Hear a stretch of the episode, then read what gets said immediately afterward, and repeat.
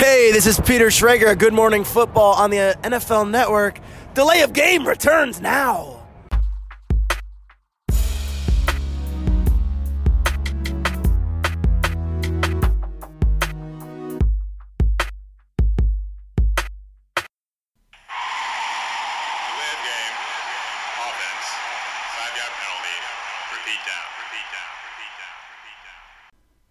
Herzlich willkommen zu Delay of Game, dem Football Podcast, unsere 87. Episode in dieser Woche. Ich begrüße bei mir den Christian. Hallo. Ja, wir freuen uns, dass ihr wieder eingeschaltet habt, dass ihr den Podcast runtergeladen habt, wie auch immer. Wir klären natürlich ganz wichtig als erstes die Bierfrage. Ja, und wir sind mit demselben heute unterwegs hier. So ist es. einem äh, Lagerhell von Tucher. Richtig? So ist es. Nürnberger Brauspezialität. Das kommt aus Nürnberg, ja genau. Ja, klingt schön. gut. Äh, heute mal im Duett. Sowohl beim Bier als auch beim Podcast. Der Max leider verhindert. Und bevor wir mit unseren Headlines starten, haben wir eine Besonderheit heute. Äh, Und zwar hat uns die Lay of Game-Hörer der Ortega-Jäger, das ist der Lutz1904, Lutz1904 bei Twitter, da findet man ihn. Er hat uns gebeten, ja, seinen nächsten Pick in ähm, Fantasy Draft zu verlesen. Wir sind ja hier für jeden Spaß oder fast jeden Spaß zu haben bei Delay of Game. Also machen wir das gerne. Und äh, nach der Absprache am vergangenen Wochenende an den Bengals-Fan, also er hat zumindest immer dieses Bengals-Logo im, im Avatar. Das äh, nehmen, nehmen wir mal an, dass er von Bengals-Fan ist. Ne? Also äh, Lutz äh, anschnallen und äh, liebe Leute, die ihr das dann auch hört, jetzt kommt der Pick. Mit dem 14. Pick in der 9. Runde und dem insgesamt 126. Pick im Fantasy Draft der German Noob League nehmen die dynamische Dachse Datteln Raquel Armstead, Running Back Jacksonville Jaguars. Christian, was sagst du zu dem Pick? Ich denke, das hat auch für viele andere jetzt eine große Bedeutung, weil die den Namen vielleicht zum ersten Mal hören und sich überlegen, brauche ich den auch in meinem Fantasy Ja, ich musste mir Depth Chart der Jaguars erstmal angucken, ehrlich gesagt. Ja, äh, 14. Pick in der 9. Runde ähm, von der ist jetzt schon ist jetzt schon nicht so der äh, wichtigste Fantasy-Spieler vielleicht. Nein, nein, Und, also die äh, draften schon eine ganze Weile offenbar. Es Ne? ist schon ähm, ein bisschen speziell. Habe ich jetzt auch nicht auf dem äh, Zettel den Spieler für, für mein Fantasy-Team, aber Ja, also Gut. ist der dritte Running Back der Jaguars. Es scheint eine, ich weiß nicht, es, du könntest uns ja mal schreiben nochmal, was das jetzt genau für eine Liga ist. ist äh, irgendwie mit mehreren Running Backs auch, als, als, also mehr als zwei Running Backs und Flex, vielleicht ist es sogar drei Running Backs, die man starten muss. Ist ja möglich. 14er Liga scheint es mindestens ja zu sein. Ähm, ja, da geht man schon mal ein bisschen weiter runter. Aber, aber vielleicht auch für die anderen Hörer einfach jetzt nochmal Fantasy-Saison ist einfach auch jetzt die ganzen Drafts äh, finden statt und das macht auch eine Menge Spaß, wenn man sich da mal in eine Liga einklingt. Auf jeden Fall. Also wer es noch nie ausprobiert hat, der sollte es auf jeden Fall mal tun. Christian und ich gehören in unserer Liga, glaube ich, zu den beiden, die am längsten spielen. Ähm, wir spielen ja hier in der Achterliga, unter anderem mit dem Max und äh, dem Sascha und dann noch ja, äh, vier weiteren Personen aus, ich sage mal, dem Dunstkreis von Delay of Game, äh, inklusive eines Amerikaners, ähm, der auch nicht mehr bei uns wohnt. Deshalb ist es immer schwierig in den äh, Jahren, seit er mitspielt, die Zeit und das Datum für den Live-Draft festzulegen. Aber das, glaube ich, kriegen wir ganz wieder, ganz wieder äh, gut hin. Haben wir nächste Woche irgendwie dann auch einen Termin schon ausgeguckt. Dann ist es auch bei uns soweit, Christian.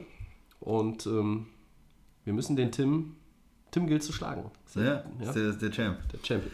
Ja Okay, gut, Headlines.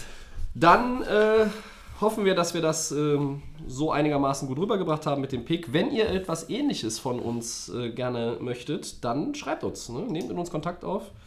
Ähm, nachher nochmal auch die Kanäle, wenn ihr sie nicht sowieso schon kennt. Jetzt aber erst einmal unsere Headlines.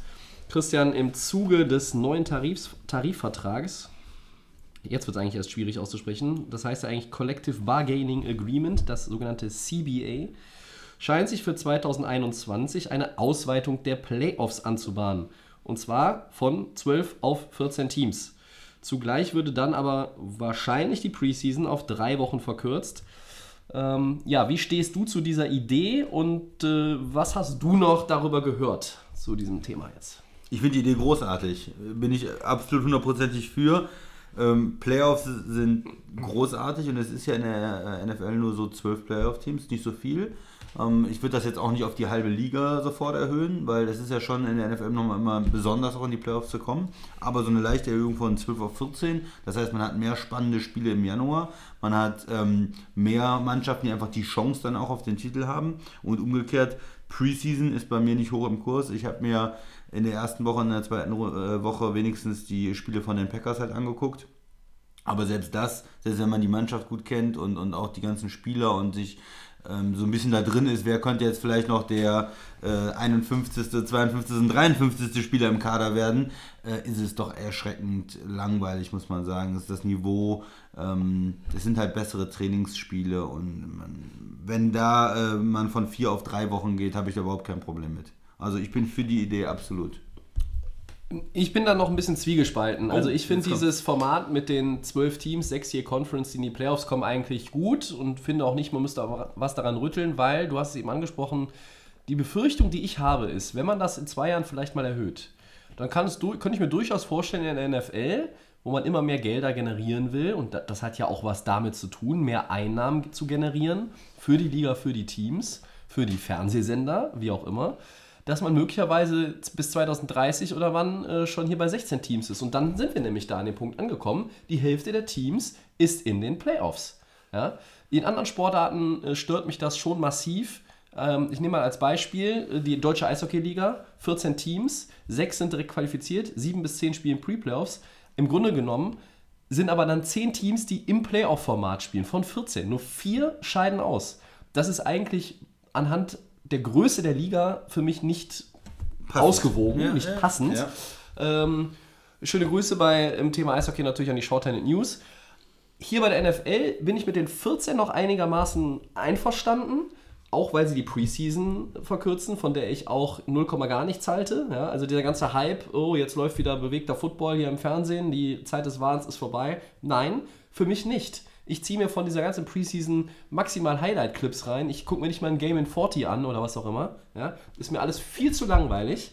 Also ich meine, die Rams zum Beispiel, mein Team, die sind nach Hawaii gefahren, haben die Cowboys gespielt, haben 20 von 22 Startern gar nicht erst mitgenommen. Äh, was will ich denn da? Soll ich mir, gucke ich mir das Spiel an? Nee. Ja? Da äh, kommuniziere ich lieber mit unseren Hörern und überlege, wie wir hier so einen Pick vorlesen können. Ja, da investiere ich lieber die. von? Ja, habe ich mehr Spaß dran und da äh, kann ich dann auch die Zeit sinnvoller investieren, Ja, okay. meiner Meinung nach. Ja. Also es ist so ein bisschen, ähm, bin ich noch ein bisschen äh, zwiegespalten. Äh, wie würde es aussehen? Äh, das Modell scheint so zu sein, mehr Wildcard-Games, Christian. Nur noch die Nummer 1 der jeweiligen Conference hätte einen First Run bei. Wie fändest du das? Finde ich auch okay. Finde ich gut. Ja?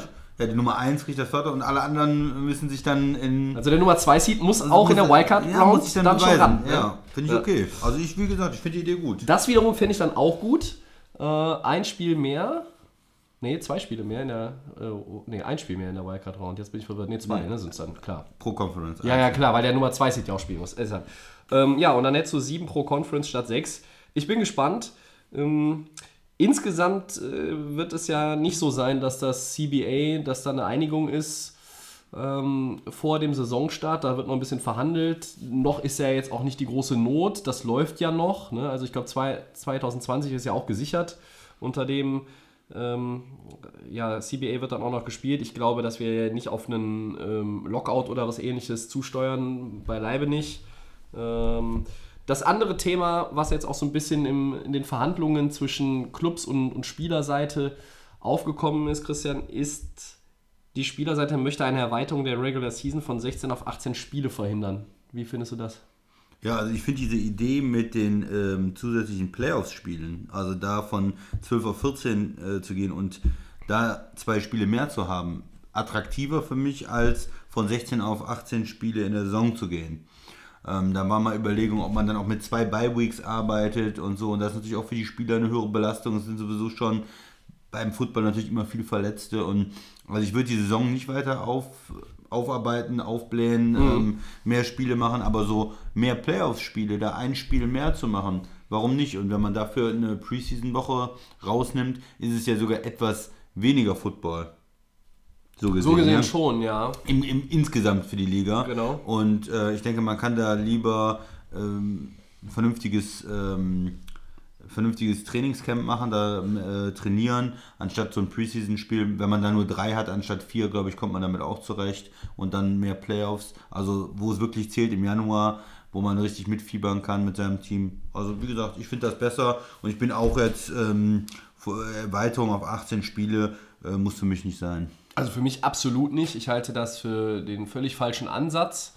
Ähm, wenn du natürlich irgendwo noch ein bisschen mehr Kohle generieren willst, noch mehr Medienaufmerksamkeit, du willst irgendwie ja auch irgendwie das Ganze, klar, expandieren, die Ligen expandieren immer irgendwo, ja, also wenn es nur auch, es geht ja auch zum Beispiel, die London Games sind immer mehr geworden, dann spielst du in Mexiko, es wird darüber diskutiert, wo spielt man vielleicht nochmal ein Regular Season Game in den nächsten Jahren, ähm, wird sich vielleicht mal ein Markt in Asien öffnen oder äh, geht man vielleicht auch mal nach Deutschland. Ähm, das sind alles Dinge, die ja irgendwo hinter verschlossenen, aber auch teilweise ähm, hinter den offenen Türen diskutiert werden. Diese 18 Spiele Regular Season finde ich absolut zum Kotzen. Ich hoffe, das wird niemals kommen. Äh, weil ich finde, dieses Format 16 Spiele, eine Beiweg, das ist genau richtig. Und du musst auch ein bisschen auf die Gesundheit der Spieler achten. Ähm, man sagt ja, okay, andere Ligen, Baseball spielen 162 Spiele, ja, NBA und ne? NHL sind 82 Regular Season Games, das ist aber natürlich eine ganz andere Belastung und deshalb ist 16 völlig richtig. Dann, bevor die da ernsthaft drüber nachdenken, unterschreibe ich sofort, dass ich für dieses ähm, 14 Teams in dem Playoff-Format bin. Ja? Also, grundsätzlich mag ich dieses 12-Team-Format für die Playoffs ja auch, aber da wäre ich dann noch mit einverstanden. Okay, dann, dann gehen wir weiter. Wir weiter. Zweite Headline. Antonio Brown hadert weiter mit dem Helm. Ist er wieder zurück bei den Raiders. Ähm, ja, die haben ja auch so eine Art Ultimatum gestellt. Der General Manager sagt dann, es ist Zeit für ihn all in oder all out zu sein. Ähm, wie siehst du das? Ist das Ganze jetzt beendet? Wie geht es da weiter? Antonio Brown und die Raiders. Letzte Woche, glaube ich, war es, da haben wir uns festgelegt, das ist schon, äh, du hast von Kindergartenverhalten gesprochen, der Max und ich äh, wiederholt von Diva. Und die Posse ist ja offenbar noch nicht beendet, sondern sie geht in die nächste Runde. Jetzt verklagt er nämlich wohl die NFL ein weiteres Mal. Oder, oder, oder, legt Beschwerde oder ein. Legt Beschwerde ein, sage ich jetzt mal. Ja. Ja, arbeitet ähm, gegen die. Also Helmet Gate, wie es jetzt mal äh, easy zu taufen wäre, geht in die nächste Runde. Er hat dann irgendwie, für alle, die es nicht mitbekommen haben, er darf mit seinem alten Helm nicht mehr spielen und ähm, Spieler wie Braden Rogers hatten auch eine ähm, Erlaubnis, als Übergang ihren alten Helm weiterhin zu nutzen. Das ist jetzt nicht mehr der Fall, auch für einen Antonio Brown nicht. Und der zickt da ein bisschen rum, dann sucht er irgendwie ein passendes Modell, was ihm irgendwie nicht die Sicht einschränkt, vermeintlich oder was auch immer. Und dann war er nicht bei den Raiders, ist nicht zum Trainingscamp erschienen. Wegen der äh, erfrorenen Füße kann er sowieso noch nicht richtig mit trainieren. Ja, und das geht irgendwie hin und her. Und Mike Mayock, der GM der Raiders, ist da offenbar sehr genervt und ich kann das absolut nachvollziehen. Ja, zu Recht. Ich habe ja schon letzte Woche gesagt, ich finde es ähm, schwierig, wie er sich da verhält. Ich denke, es ist, ist totaler Quatsch. Es ist irgendwo diebenhaft und die Raiders müssen ein bisschen aufpassen. Auch, die haben, haben natürlich den neuen Coach letztes Jahr geholt, haben erstmal an, an K festgehalten, haben einen neuen Manager geholt man weiß noch nicht so richtig, wo die Organisation eigentlich hinsteuert. Ja, auf der einen Seite haben sie sehr viele junge Spieler, auch gerade in der Defense. Dann haben sie aber wieder auch für Veteranen getradet, wie jetzt Antonio Brown. Mhm. Wo geht es eigentlich hin jetzt mit Oakland? Was ist die Kultur auch, die man haben will? Man holt so jemanden hin, bezahlt, gibt ihm eine Menge Geld. und der, 50 Millionen für drei Jahre ist so das, das ne, was er jetzt und, verdient. Ja. Und der verhält sich so. Ähm, wie reagiert der Coach darauf? Wie ähm, reagiert der General Manager? Ähm, ja, also Oakland ist für mich, mir ist nicht so klar, was die eigentlich da aufbauen wollen. Also ich hätte gedacht, eigentlich, wenn ich diese, diese Franchise führen würde, ich hätte mir den Coach geholt, man wollte den haben, hat dem 10 Jahresvertrag gegeben, man hat gesagt, du bist unser Mann. Ja. Holt einen neuen Manager, aber dann würde ich doch auch sagen, okay, wir fangen hier ganz neu an. Ich zum Beispiel, ich drafte auch noch einen Quarterback. Für mich hat jetzt Derek Carr noch nicht mhm. so viel geleistet, dass man sagt, er ist äh, nicht ersetzbar oder der braucht keine Konkurrenz oder irgendwas anderes. Einer der Quarterbacks, die 2019 ganz klar auf Bewährung spielen in der Liga. So. Ne? Oder, ne? Dann, dann sage ich, ich komme, äh, versuche ein neues, frisches Team aufzubauen, wenn ich auch nach Vegas gehe. Oder ich sage, okay, Derek Carr ist mein Mann und dann gehe ich, äh, hole ich alle möglichen Veteranen, aber da muss ich auch gucken, dass die ähm, alle an einem Strang ziehen. Jetzt habe ich da so ein Diva-Verhalten das ist natürlich auch für die jungen Spieler, die dann in der Defense jetzt da sind, äh, vielleicht nicht so den besten Eindruck macht. Ja? Also, ja. Du hast ja, ich auch, auch schwierig auch für Oakland. Als Oakland-Fan würde mich das ja, absolut aber nerven. Auch, ne? gilt aber auch für die Veteranen. Ne? Die ähm, Raiders haben so jemanden geholt wie Tyrell Williams von den Chargers. Das ist ein Nummer 2 Receiver, der, glaube ich, auch einen Vierjahresvertrag und 44 Millionen Dollar bekommt. Ähm, der sich aber auch natürlich an einem Antonio Brown orientieren muss und soll. Weil das ist dein Nummer 1 Receiver, dein nomineller. Das ist derjenige, der, äh, auf den du lange gewartet hast, ja, und, und der jetzt irgendwo auch dieses Team pushen und anführen soll. Zu einem gewissen Prozentsatz. Ja, nicht alleine, ja, aber ja. Und wenn du dann dich nicht als, als Mitspieler an diesem, an diesem Vorbild aufrichten kannst, sondern eher äh, vielleicht, wenn du, wenn du gerade irgendwie aus der Umkleide kommst oder nach Hause fährst, äh, den Kopf schüttelst und dann denkst, äh, alter wieder- Schwede, was ist das für eine Scheiße da? Ja, an, Das nervt dich. Und das, das, das, das zerstört wirklich die Kultur, wenn du denn überhaupt schon eine hast. Und die Raiders äh, machen sich quasi dadurch irgendwo auch jetzt hausgemachte, das sind hausgemachte Probleme.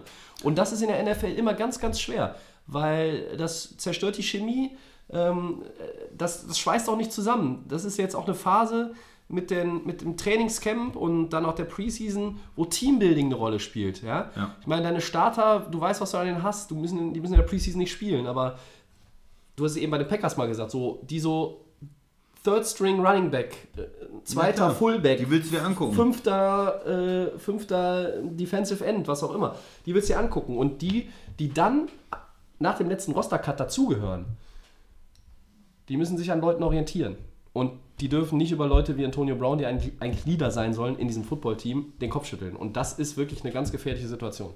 Ja, und wa- was ich gehört habe und gelesen habe, ist halt, dass auch die anderen ähm, Mannschaften und andere Spieler, die darauf angesprochen werden, das ist ja in der NFL ein Thema. Ja, nicht nur in die, Oakland. die schütteln den Kopf. Ja. ja, da schütteln alle den Kopf. Ich hatte das beim letzten Mal schon mal gesagt. Brady, Rogers, die haben auch einmal mit alten Helmen gespielt. Da wird gesagt, du kannst mit dem Helm nicht mehr spielen. Dann werden ein paar neue ausprobiert. Ja, und dann wird halt mit einem neuen Helm gespielt. Entschuldige mal, das ist absolutes Diva-Verhalten von, von Brown. Dann, ah, ich kann mit dem Helm nicht spielen. Und da schütteln die anderen Spieler nur den Kopf. Und ähm, vielleicht ist ihm wirklich, ich meine, ich mag ihn als Receiver, ist ein ganz toller Receiver in den letzten Jahren gewesen. Aber irgendwie ist ihm da vielleicht auch der Ruhm ein bisschen zu Kopf gestiegen, so wie er sich jetzt verhält. Und weißt du, wo man das Ganze mit einem Lächeln In beobachtet? Pittsburgh. Ja. Ich glaube schon, ja. Das gibt natürlich Pittsburgh irgendwo auch recht. Die haben weniger gekriegt an, an Draft-Picks für Antonio Brown, für so einen Spieler. Äh, kein First-Round-Pick. Haben wir auch ein bisschen. Kritik für auf Ja. sie geworfen, aber, Aber man muss sagen, äh, vielleicht ist da auch äh, am Ende weniger mehr. Also du bist vielleicht froh, dass du sagen wir mal, auch mit dich mit dem Spieler und auch mit Bell, der jetzt bei den Jets ist, die ja schon auch viele Probleme gemacht haben, nicht mehr rumschlagen musst. Und vielleicht ist dann diese Chemie, wie wir schon besprochen haben, war ja letztes Jahr auch ein Thema, die O-Line hat ja im Prinzip auch mit, lieber mit Connor als Running Back gespielt. Als die haben ganz Bell. klar gesagt, sie blocken für Le'Veon Bell nicht mehr. Ne? Und ähm, jetzt, die haben äh, Smith Schuster als, als Receiver, der jetzt diese Nummer 1 Rolle übernehmen kann. Vielleicht ist da Pittsburgh auch am Ende irgendwo besser mit dran ähm, vom, vom ganzen Team her, dass diese beiden Spieler nicht mehr da spielen. Die beiden großen Stars, Bell und Brown, haben aber für mich jetzt auch bisher in der Offseason ganz unterschiedliche Eindrücke hinterlassen. Mhm. Le'Veon Bell, wenn man das verfolgt, auch in den sozialen Netzwerken, das ist alles total positiv und er ist im Trainingscamp und er gibt Gas und äh, man merkt ihm die Vorfreude an und er entschuldigt sich bei den Fantasy-Ownern und sagt, äh, sorry, ich konnte letztes Jahr euch nicht sagen, dass ihr die Finger von mir lassen sollt, weil, ne, äh, sonst wäre klar gewesen, ich sitze wirklich das ganze Jahr aus und so weiter und so fort. Also Bell hat bei den Jets eigentlich einen Start hingelegt, der komplett Vielversprechend 180 Grad von dem Ja. entfernt ist, was Brown bei den Oakland Raiders hingelegt hat. Das spektakulärste von Antonio Brown war die Ankunft im Trainingscamp im Heißluftballon. Und das war schon im Vergleich zu seinen Aktionen der vergangenen Jahre zum Start des Trainingscamps in Pittsburgh lame, hat der Max, glaube ich, so gesagt. ja? Also diese ganze Geschichte, Oakland muss jetzt dringend da irgendwie Ruhe reinkriegen. Gebt dem Mann irgendeinen Helm, mit dem er spielen kann. Das ist ja furchtbar, wirklich. Also wenn ich das bei, bei Twitter, ich gucke ja sehr, sehr viel äh, bei den Clubs bei Twitter nach, auch auf unserem Podcast-Account folgen wir allen, allen Teams, ist ja logisch. Und wenn ich irgendwo AB lese oder Antonio Brown, ähm, dann scrolle ich mittlerweile einfach schon weiter. Es geht mir alles auf Keks. Gut, also ein gutes Schlusswort. Ja. Ja, und mehr Headlines haben wir heute auch gar nicht. Äh, Wir, haben uns auch so ein bisschen darauf eingestellt, weil natürlich in Teil 3 der Saisonvorschau heute viel zu besprechen ist und wir dann zu dritt sind. Nicht, dass es hier wieder über zwei Stunden geht. Jetzt sind wir noch zu zweit, aber das ist ja auch nicht schlimm. Äh, Und als kleines Zwischensegment, Christian hat ja auch mal so vor ein paar Wochen gesagt, wir könnten ja mal wieder in die GFL schauen. Ja, das werden wir bestimmt noch das eine oder andere Mal machen, so wie heute. Da haben wir nämlich die Odds in der GFL-Edition. Und ich leg mal los. Ja. Christian, die noch ungeschlagenen Teams aus Braunschweig und Schwäbisch Hall werden beide den German Bowl erreichen. Wie viel Prozent gibst du dieser These? Ja, ich gehe über 50 Prozent. Ich äh, gehe auf 65 Prozent. Okay. Äh, das ist, finde ich, schon relativ viel, weil in den Playoffs weiß man ja nie, was passiert. Das ist ne, ne, auch für, für Nummer 1 Teams, finde ich, ein hoher Wert, 65 Prozent. Aber sie sind halt beide bis jetzt in der Saison so stark. 22 zu 0 und 24 zu 0 äh, Punkte. Braunschweig, äh, Braunschweig zuletzt mit einem 37-0. Das ist ja. In, Hildes, in Hildesheim, die Zweiter sind in der GFL Nord. Das ist äh, dominant und von daher gehe ich da mal mit 65 Prozent. Also ich glaube, das klingt gut, äh, 65. Gehst du noch höher? Ich gehe auf jeden Fall Oh, höher. Ich habe mich nur auch ein bisschen gewundert über das Ergebnis und äh, habe dann so mir vorgestellt, wie wohl die Atmosphäre bei den Invaders in Hildesheim hinterher war, weil sie so dachten, ja, wir sind dieses Jahr ein Playoff-Team, wir können vielleicht Braunschweig ärgern und dann spielst du gegen die, bumm, 037. Ich glaube, das tut dann schon ein bisschen weh. Ja, ja. Ja, sonst hätte man nach Punkten mit ihnen aufschließen können. Jetzt hat Hildesheim vier Minuspunkte, Braunschweig hat null. Aber noch dominanter ist für mich Schwäbisch Hall. Ähm, nicht, weil sie jetzt schon ein Spiel mehr hatten und, und deshalb 24 Nullpunkte haben, sondern einfach, weil sie ja äh, seit Jahr und Tag in ihrer Staffel da unten nichts verloren haben. Ne? Hast du schon eine Zahl gesagt? Nee, die kommt Ja, jetzt. ja. Ich sage 85 Prozent. Ich bin mir relativ sicher nach diesem. Ich wäre, wenn, wenn das Spiel knapper gewesen wäre gegen Hildesheim oder Braunschweig hätte vielleicht verloren, Mhm. dann wäre ich so in den Regionen gewesen bei dir, vielleicht sogar drunter. Aber diese 37 zu 0 hieft jetzt meine Prozentzahl nochmal 80 sauer, ja. über die 80. Ich sage 85 Prozent.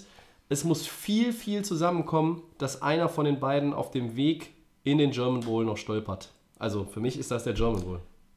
Ja, aber bei, bei den Playoffs kann doch immer alles passieren. Also Ja. da geht es doch da auch irgendwo um. In der NFL vielleicht dann schon eher. Ich habe in der GFL, also gerade gerade die Unicorns aus dem Süden, ah, nee, sehe ich nicht. Und Braunschweig hat jetzt für mich auch noch mal so ein noch mal so ein Statement gesetzt, wo man sagt, okay, also aber wer soll die knacken? Ja, aber jedes Spiel ist anders. Wenn du auch mit so einer 37-0-Niederlage, du kannst dann nochmal zurückkommen und beim nächsten Mal, die Coaches haben vielleicht was gesehen und sagen, okay, wir müssen uns ein bisschen anders auch vorbereiten und, und vielleicht auch eine, eine, eine Trotzreaktion in der Mannschaft, die gesagt haben, "Hör mal, jetzt haben die uns so vorgeführt hier. Vielleicht läuft dann ein Spiel auch mal anders. Du weißt, am Anfang eine Interception und dann ist man auf einmal hinten dran. Deswegen, ich bin mir da nicht so sicher, ich würde nur 65% sagen. Okay. Aber gut, ist ja gut. Ich mach mal das zweite. Ach, ja? weißt du was? Ich pack noch was drauf. 90 90%. Ich sage 90 Prozent. Also ich sehe maximal noch, wenn du sagst, so wie du jetzt gerade das versucht hast zu erklären, die Invaders, wenn sie irgendwo, aber da muss ein Sahnetag sein und die Braun Braunschweig Lions müssen dann auch einen Durchschnittstag haben. Und in den Playoffs haben die selten Durchschnittstage. So, ich komm, ich sag 90. Ja? Überzeugt mich hier nicht so ganz deine Argumentation. Nee, merke ich schon. Ja. Okay, ja gut. Okay. Mal gucken. Aber du Ähm, hast noch äh, einen. Ja, Jetzt gehen wir mal nach unten, ne? die sieglosen Düsseldorf Panther werden in der Relegation gegen die Elmshorn Fighting Pirates den Klassenerhalt schaffen, Tobi. Also aktuell beziffere ich diese Chance auf 30 Prozent. Die Panther sind nach wie vor ohne Sieg, ohne Punkt. Elmshorn ist in der Nordstaffel der GFL 2, verlustpunktfrei Tabellenführer. Und die sind richtig gut und die wollen und die können aufsteigen. Die könnten auch gegen jemand anderen in der Relegation gewinnen. Gegen die Panther haben sie wirklich gute Karten. Die Panther haben jetzt, äh, ja, wie sagt man, äh, nah, nah, nah ist ein Dessous-Laden, bei dem das Schaufenster fehlt. Ist, glaube ich, aus Lethal Weapon ein Zitat. Äh, 10 zu 17 gegen die Potsdam Royals zu Hause nur verloren. Sie waren vier Minuten vor Schluss ähm, kurz vor der Endzone. Zwei Yards fehlten. Sie haben es nicht geschafft. Dann haben sie äh, die Royals nochmal gestoppt, hätten eigentlich den Ball in guter Feldposition wieder bekommen. Die Schiedsrichter pfeifen beim Punt zu früh ab. Die Panther beschweren sich darüber, kriegen eine 15-Yard-Strafe und die Royals dadurch ein neues First Down. Das Spiel ist gelaufen. Also da war in der Schlussphase eine Menge mehr drin. Und unter dem neuen Cheftrainer, Tim Johnson, haben sie sich schon irgendwo auch ein Stück weit verbessert in ihrer Gesamtperformance, aber noch nicht so, dass ich jetzt da mehr als 30% sehe, dass sie die Relegation erfolgreich gestalten können. Das ist auch immer so ein Thema, die einen kommen mit Schwung da rein und die anderen kommen mit, naja, also aktuell gar keinem Schwung Ja, rein. Wenn die Panther nochmal irgendwo ein Spiel gewinnen, ist das was anderes, aber die spielen auch zweimal gegen Braunschweig, die spielen auch nochmal gegen die Cologne Crocodiles und ähm, die werden den letzten Platz nicht mehr abge äh, abgeben können. Die haben ähm, schon relativ große Lücke zu den Kiel Baltic Hurricanes, die natürlich auch nach dem Insolvenz-Dilemma nur Vorletzter sind. Da ist ja auch äh, eher die Freude darüber in Kiel, dass man Football spielt in der GFL, aber die haben ja nichts mehr mit den Mannschaften gemein, die in den vergangenen Ja. Jahren auch immer ganz oben mitgespielt haben. Also ich sehe bei den Panthern maximal 30 Prozent. Ich gehe ein bisschen höher. Ähm, Ich wollte auch unter 50 bleiben auf jeden Fall, weil ich denke auch, was du angesprochen hast, dann, du, du, das wird natürlich bleischwer. Ne? Du verlierst die ganze Zeit, du verlierst die ganze Zeit und dann kommt von unten ein Team, das die ganze Zeit gewinnt und hat diesen, wir wollen aufsteigen und du hast vielleicht die Angst nicht oder versuchst eher zu verhindern, abzusteigen. Ich glaube, da ist schon auch ähm, von der Psychologie natürlich ein Du hast das Vorteil. Gefühl des Gewinnens ja auch nicht. Ne? Genau.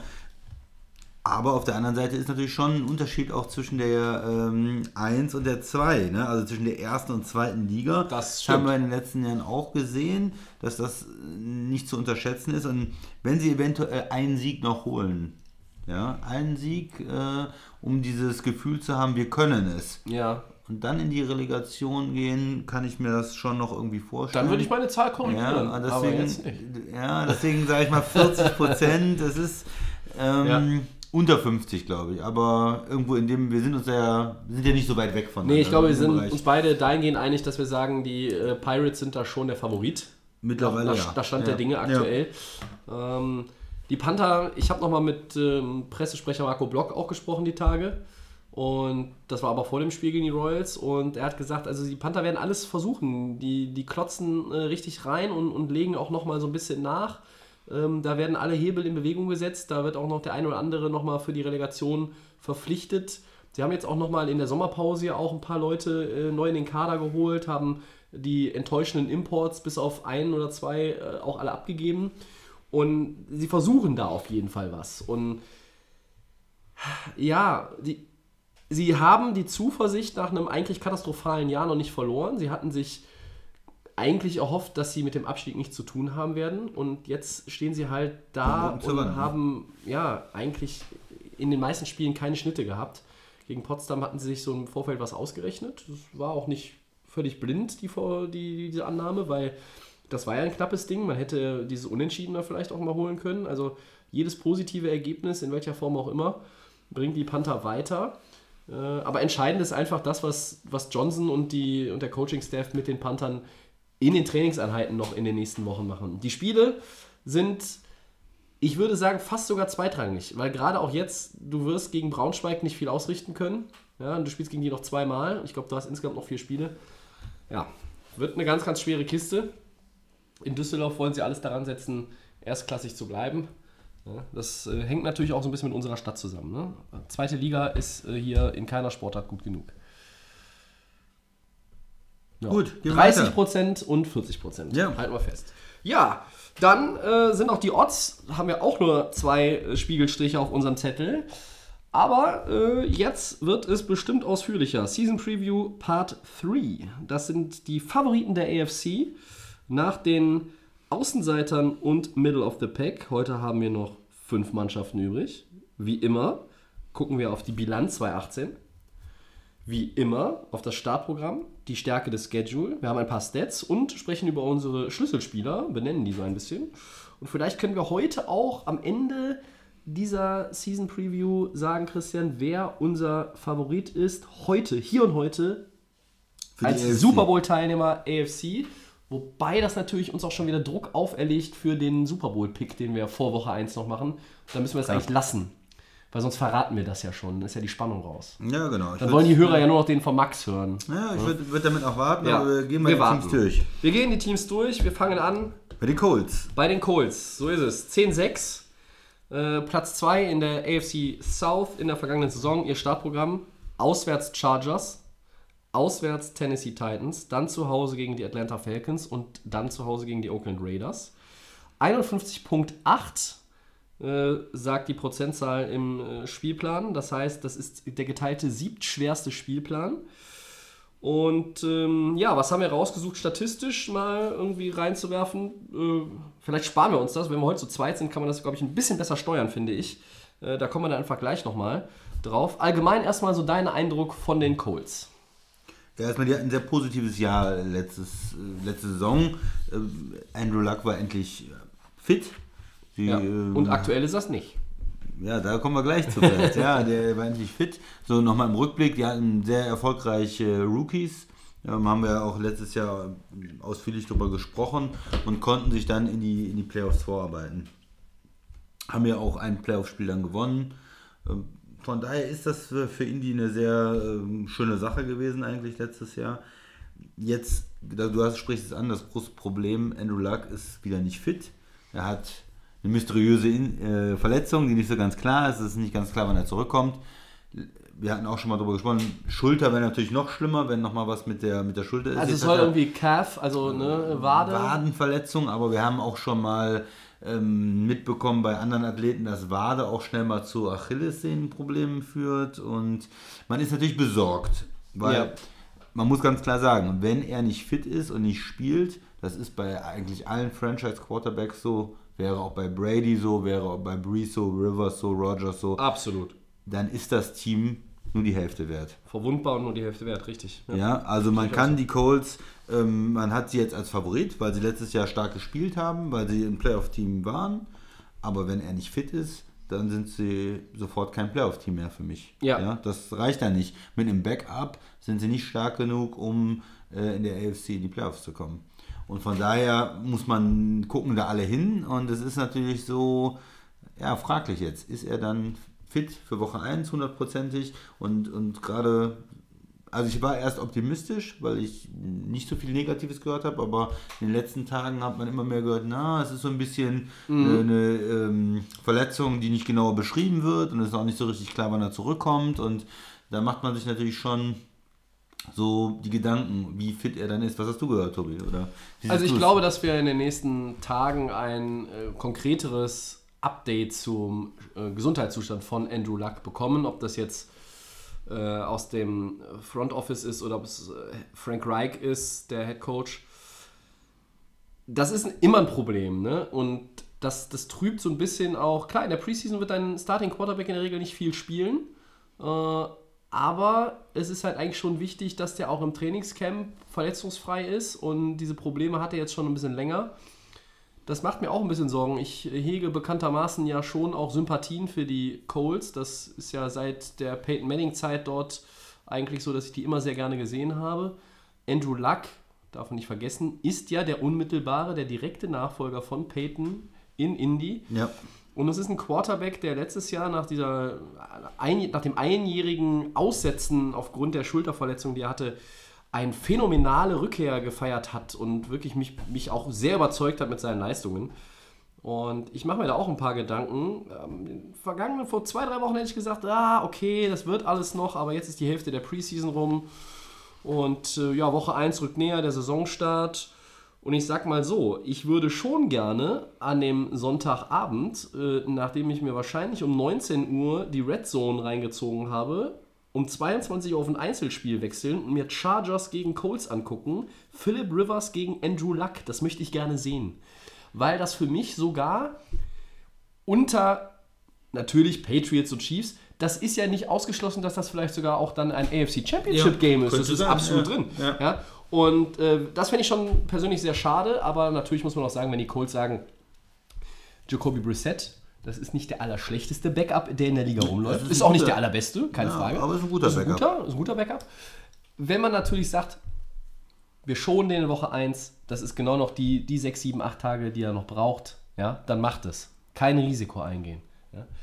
Ähm, aber das ist auf jeden Fall etwas, was man beobachten muss. Wir werden das sicherlich auch tun und ähm, es stört die Saisonvorbereitung der Colts. Das ist mal sicher.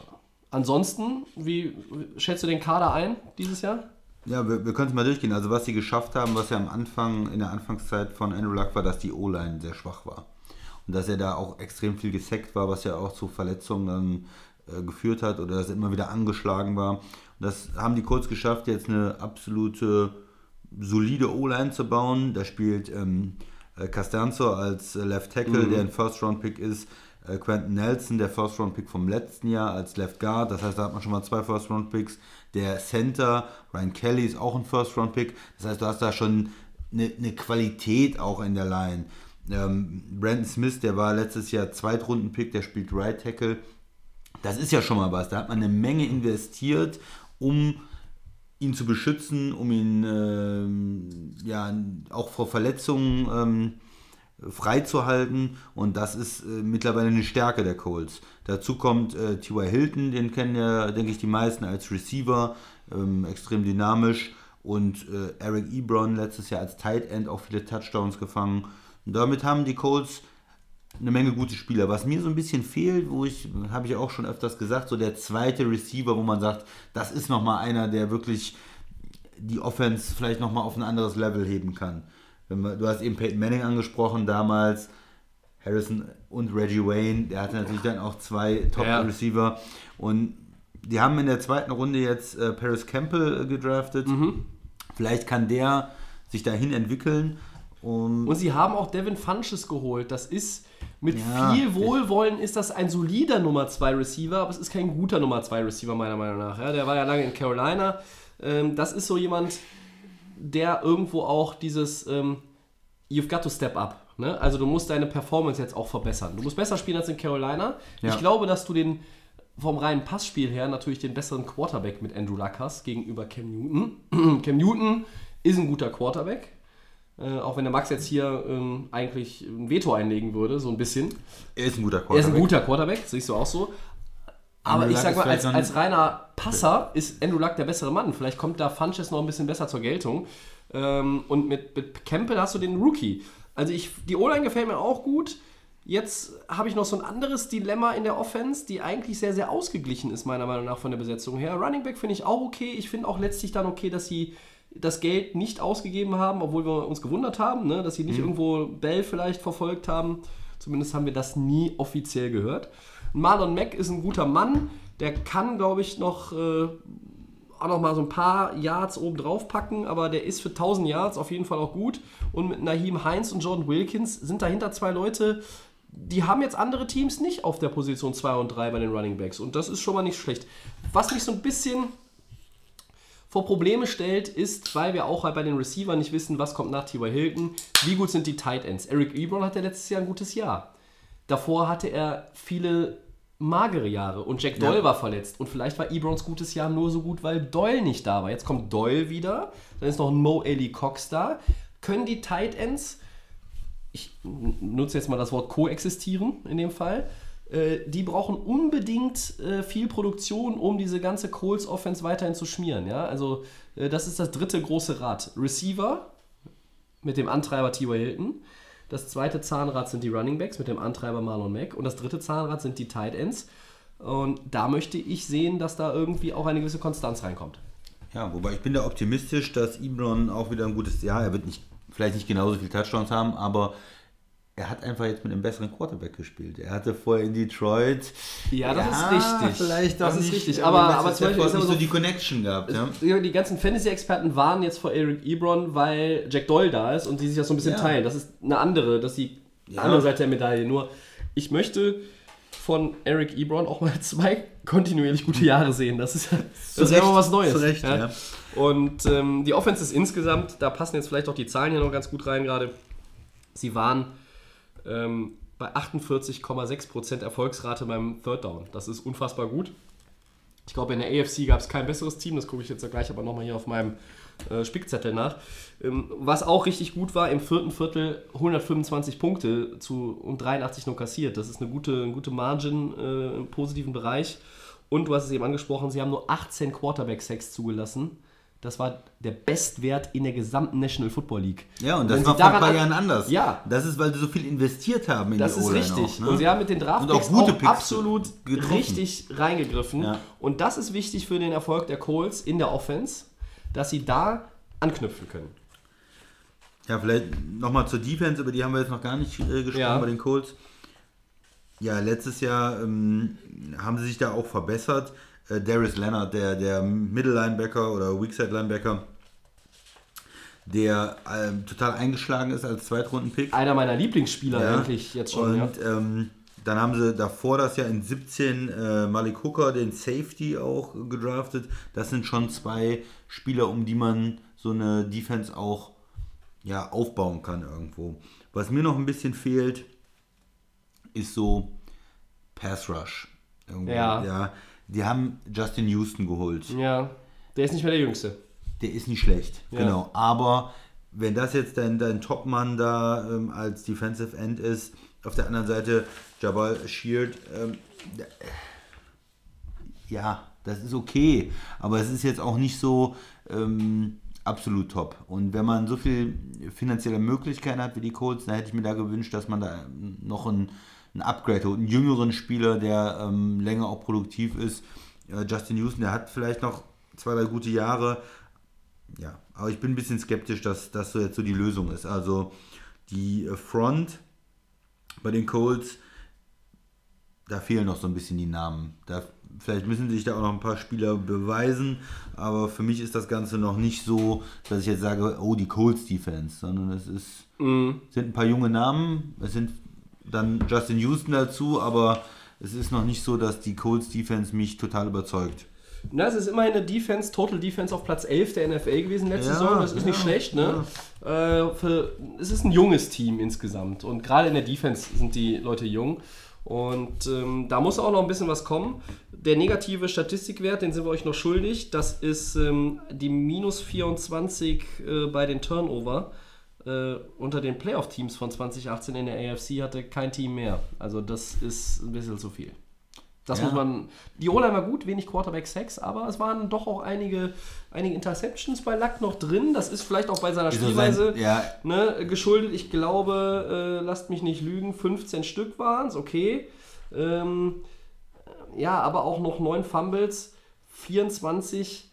Das ist jetzt insgesamt in der AFC ein Durchschnittswert. Das ist jetzt nicht grottenschlecht, aber es ist halt unter den Playoff-Teams, ähm, ja, sind das die meisten gewesen. Und das ist dann so, ja, kleines Problemchen. Dann gucken wir mal auf die Schlüsselspieler, Offense, Ja. Defense. Also da könnte er sich auf jeden Fall noch, äh, könnte er sich auf jeden Fall noch verbessern. Andrew Ja. Luck ist da, ähm, ist so ein Quarterback, wo man aufsieht, vier Touchdowns, zwei Picks oder so. Und man Ja. hätte halt lieber drei Touchdowns, null Picks manchmal. Dass er vielleicht ein bisschen weniger ins Risiko geht. Das ist wahr. Ähm, so ein bisschen wie Aaron Rodgers, der nur zwei Interceptions hatte. Ja, der ist vielleicht Der scheut das Risiko auf der anderen. Seite, aber so in die Richtung, so ein bisschen mehr, ähm, das ist natürlich auch mit der Erfahrung. Leute wie Brady, Rogers, die schon länger in der Liga spielen, die haben da weniger und junge Quarterbacks, die machen dann halt nochmal mehr Fehler und sagen, ach, da kommen da So krieg ganz junges Lack auch nicht mehr, aber Ja, er ist ist auch nicht so viele Jahre Erfahrung wie die anderen. Die Im Vergleich, ne? Im Vergleich.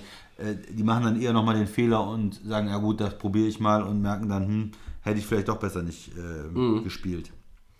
Äh, ja, du sagtest äh, Schlüsselspieler. Mhm. Äh, ich gehe in der äh, Offense tatsächlich mit äh, Paris Campbell, dem äh, Wide Receiver, Zweitrunden-Pick. Ja. Und ich hoffe, dass er mindestens so eine Nummer 3 Rolle eigentlich übernehmen kann. Ja, vom und Start weg, ne? Receiver. Ja. Und, und vielleicht auch, weil ich bin von Funches, ich, mir, Ich hat bin ja von in- dem auch nicht überzeugt, in Carolina hat er mich nicht so überzeugt und von daher vielleicht möglicherweise, dass man sogar, ähm, äh, dass das der zweitbeste Receiver ist, den sie am Ende der Saison in ihrem Roster haben. Da bin ich gespannt, wie er sich entwickelt. Ähm, soll ich auch direkt die Defense machen? oder Gerne, gerne. Äh, in der Defense ähm, gehe ich äh, ja auch mit einem mit einem Rookie. Ähm, ich weiß gar nicht genau, wie er ausgesprochen wird. Yasin Rock. Der, der Rock Yassin, der Rock beste, beste Name im Draft. Der äh, äh, Zweitrunden-Pick Corner. Ja. Und der kann sich vielleicht auch mit in die Startaufstellung schieben. Vielleicht erstmal als Nickelback, also als, als dritter Cornerback. Mhm. Und ähm, kann da auch für eine zusätzliche Qualität sorgen. Weil Mhm, der, ja. der Secondary, da Ja. fehlt auch noch so ein bisschen die Qualität. Es gibt jetzt für mich da nicht den Ja, absoluten. Pierre Desir gefällt mir ganz gut. Den haben sie auch, das war ja ein Free Agent, den sie verlängert haben. ja. Äh, Kenny Moore finde ich jetzt auch nicht ganz schlecht, aber das wäre vielleicht so dann der Spot, wo ich Sin langfristig, sehen ja. könnte. Das könnte irgendwann auch eine, wenn man vielleicht nochmal einen Safety draftet, nächstes Jahr könnte das in ein, zwei, drei Jahren eine der Top-Secondaries tatsächlich werden. Also das Potenzial hab, haben sie meiner Meinung nach schon. Also du nimmst Paris Campbell, Rock Yassin, die beiden Ja. Rookies. Ja. Interessante Wahl. Ich mache jetzt hier den Christian und nehme in der Offense die komplette O-Line. Die komplette Oder. Ja. Das habe ich, glaube ich, nur einmal gemacht. Ja, aber das fand ich gut und äh, für mich bot sich das jetzt hier an. Aber wenn du es genommen hättest, hätte Ja. ich auch noch einen Plan B gehabt. Den verrate ich euch jetzt aber nicht. Ähm, für mich Schlüssel die O-Line. Wir haben es eben angesprochen. 18 Quarterback-Sacks nur. Ähm, das ist Vier eine, gute Leute das ist eine drin. gute ja. O-Line, die aber auch jung ist, die aber auch schon stark gespielt hat. Und die müssen eigentlich daran anknüpfen an 2018, weil sonst wird es schwierig. Die Division ist schwer und sie müssen wirklich auch gucken, dass sie da äh, Luck wieder hervorragend beschützen, so wie in der vergangenen Saison. Und in der Defense gehe ich tatsächlich mit Justin Houston. Ah, der Veteran. Ja, also da möchte ich auch ein bisschen sehen, dass, dass diese Verpflichtung sinnvoll gewesen ist. Also, wie viel Football steckt noch in dem Mann? Ich glaube, da ist noch eine Menge drin. Du musst ihn nur richtig einsetzen äh, und du musst auch äh, vielleicht deine Erwartungen als, als Fan der Colts, die dürfen jetzt nicht ins Unermessliche gehen. Ja? Also ich glaube, das ist ein, ist ein ja, Defensive End Schrägstrich Linebacker, der äh, irgendwo noch seine Präsenz auch hat, der seine, der seine Physis ja nicht verloren hat. Vielleicht hat er ein bisschen an Schnelligkeit eingebüßt, aber das ist einer, der immer noch Plays machen kann. Und das ist äh, deshalb für mich dann so der Schlüsselspieler in der Defense. Ich habe nochmal nachgeguckt, die 48,6 beim Third Down sind übrigens Nummer 1 in der gesamten NFL. Ja, ein Auch deshalb Wert, haben ja. sie nach einem, was war es, 0-3 Start oder was? 0-3 war Houston und Colts waren 1-4 oder was? Haben sie noch die Playoffs erreicht. Ich glaube, das war's zu den Colts Ja, erstmal. klar. Ihr merkt schon, das ist ganz ausführlich heute mit den Favoriten, aber das ist ja bei den Top-Teams auch nicht verwunderlich. Ich muss jetzt aber leider einmal kurz unterbrechen. Breaking News bei Delay of Game, so ist es. Antonio Brown hat ein Helmet gefunden. Nein. Ja. Kopf. Ja, ja, ja. Hier Adam Schefter, Ian Rappaport, äh, MJ Acosta, sie sind alle ähm, mit den Reports bei Twitter unterwegs und sagen, Antonio Brown practiced today with a certified helmet per John Gruden. Also das heißt, die Bestätigung vom Head Coach ist da. Äh, aber die Frage eingangs in der Headline war ja, ist diese Posse nun beendet? Vielleicht Helmetgate, aber er wird was anderes finden, womit er die Leute nerven kann. Essen ist nächste Woche das Ja. Problem. Ja, oder vielleicht sind die die, Trinkflasche. die Schnürsenkel sind irgendwie äh, zu durchlässig oder ja, irgendwas wird er bestimmt finden. Okay, er hat einen Helm. Super. Also wir machen uns hier schon so ein bisschen über Antonio Brown lustig, aber Gar nicht. Ja, so ist es. Ja, zweites Team heute in unserer Saisonvorschau, die Texans.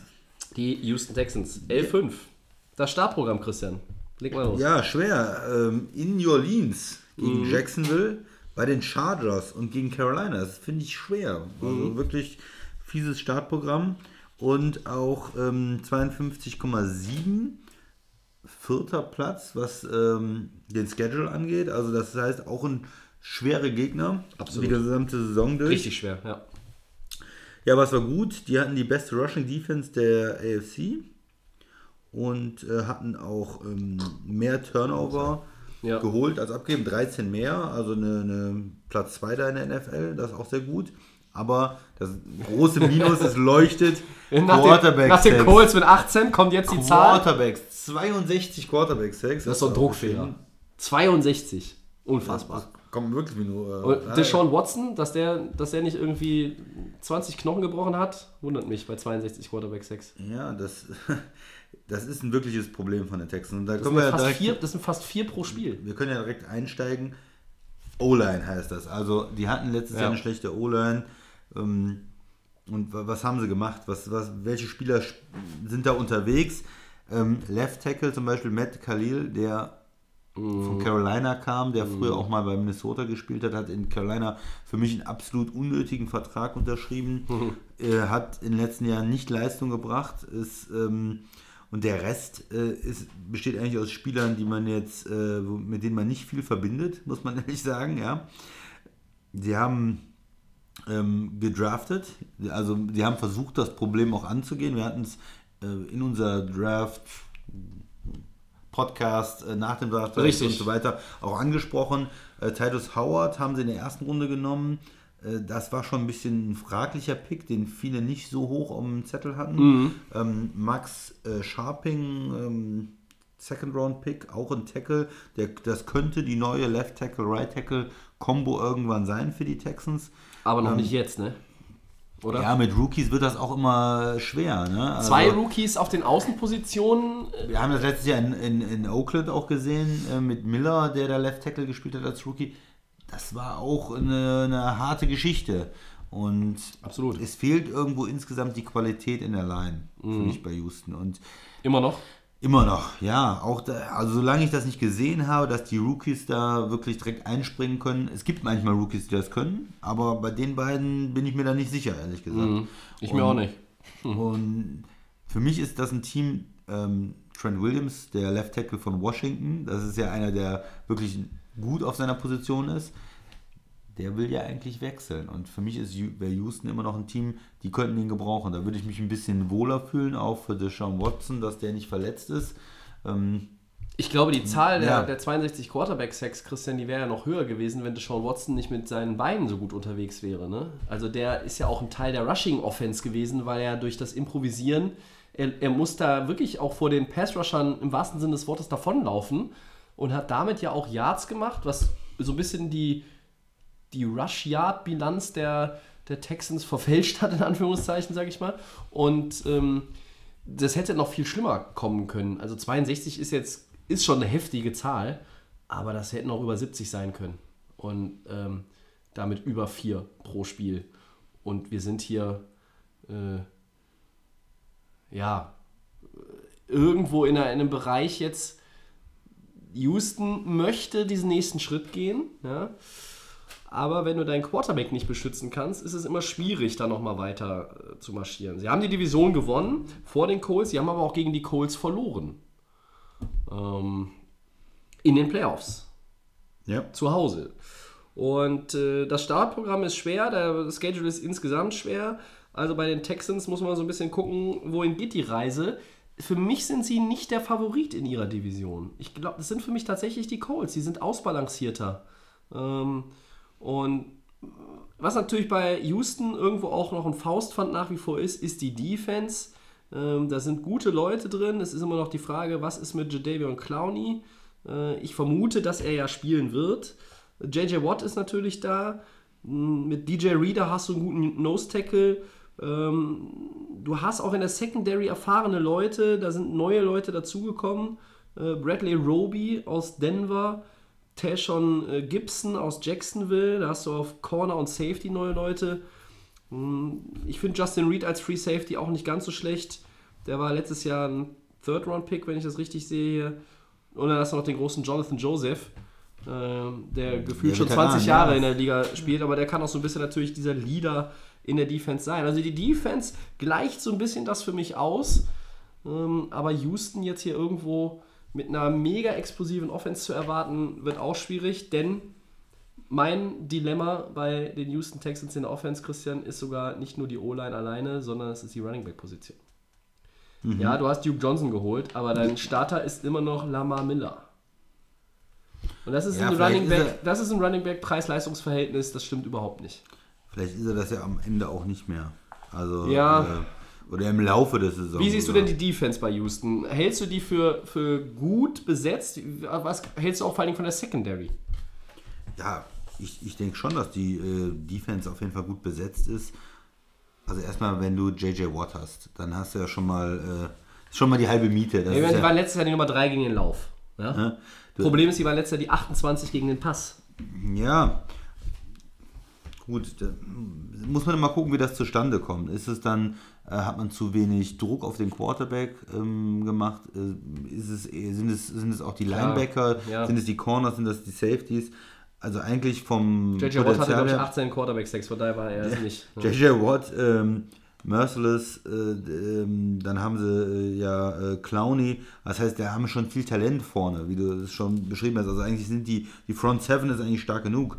Und wenn du jetzt jemanden wie Gibson holst äh, als Safety, der ja auch ein Händchen hat, äh, Interceptions zu holen eigentlich, Ja. das in der Vergangenheit auch schon bewiesen hat, finde ich das nicht so schlecht. Äh, Roby, du hast gesagt, der, der Corner, der von Denver kam, ist auch ein guter Mann, gerade für, für den Slot, ähm, würde ich denken. Und von daher haben sie die, die Secondary schon verbessert.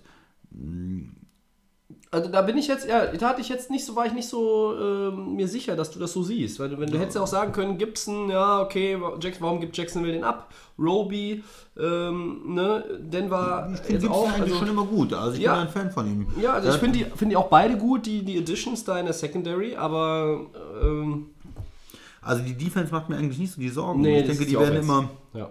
immer auf einem gewissen Level spielen, wenn du so, du hast halt Stars in der Defense, Namen, Spieler, die ein Spiel entscheiden können, auch wenn es vielleicht letztes Jahr von der Statistik nicht so gut war, habe ich immer das Gefühl, solange JJ Watt spielt, hat die ein gewisses Level oder ein gewisses Potenzial, die Defense. Und ja, das sehe ich auch so. mir macht die, die O-Line wirklich mehr Sorgen. Skill Position, die Andrew Hopkins, Fuller, ähm, Deshaun Watson. Ja gut, Lamar Miller bin ich jetzt auch nicht so der Riesenfan von, aber dafür Duke Jones noch dazu. Die, die Offense wird irgendwie funktionieren, solange die O-Line gut ist. Ne? Und äh, das, das, ja, das ist halt noch die große Frage. Machen sie da noch sowas? Holen sie vielleicht noch einen Williams? Oder Bin ich gespannt, das wäre natürlich keine haben, schlechte Idee. entwickeln sich vielleicht auch die Spieler weiter, die sie haben. Es ist ja nicht ausgeschlossen, da muss man mal gucken in Woche 1, 2, wie das, wie das aussieht. Ähm, sind, da sind ja, wir haben es ja gesagt, Rookies auch dabei, junge Spieler, letztes Jahr Rookies gewesen. Können die sich irgendwo steigern und zumindest eine durchschnittliche O-Line bilden? Mhm. Dann sieht das für, für Houston insgesamt gut aus. Ja, Ja, ich wollte auch noch mal ganz kurz auf ähm, der Andrew Hopkins zu sprechen kommen. ne? Das ist ja, ist eine Maschine. ist ja Der wirklich, alles. ja, das ist ja wirklich ein absoluter Topstar in dieser Liga. Äh, wenn man sich auch überlegt, er hat schon großartige Zahlen auf den Rasen gezaubert, als Deshaun Watson nicht sein Quarterback war. Also er hat ja da mit Leuten gespielt wie Tom Savage und, und wer da nicht alles schon war. Ähm, und das war, war ja gar nicht so leicht dann auch für einen, für einen Star-Receiver wirklich entsprechend zu produzieren. Der Andrew Hopkins, ich sage das ja immer wieder gerne, auch weil der Christian hier immer die, äh, also rein sportlich Lanze für Antonio Brown äh, gerne immer noch bricht. Der Andrew Hopkins und Michael Thomas für mich die beiden besten Receiver in der National Football League aktuell. Und Julio Jones lässt er einfach unter den Tisch fallen. Ja, ja, der kommt dann irgendwann dahinter. Okay. Zu den Falcons werden wir in der Saisonvorschau noch kommen. Da habe ich auch eine sehr ähm, möglicherweise abweichende Meinung zu euch, denn äh, das ist ein Team Atlanta, aber da kommen wir. Na, egal, das spare ich mir jetzt. Das kostet ja alles nur Zeit, die wir überhaupt nicht haben hier. So, äh, der Andrew Hopkins, den wollte ich nicht unerwähnt lassen. Das ist natürlich der Dreh- und Angelpunkt und der absolute Megastar in der Offense. Das Äquivalent zu JJ Watt sozusagen. Ja, ähm, Houston, die Schlüsselspieler, Sir.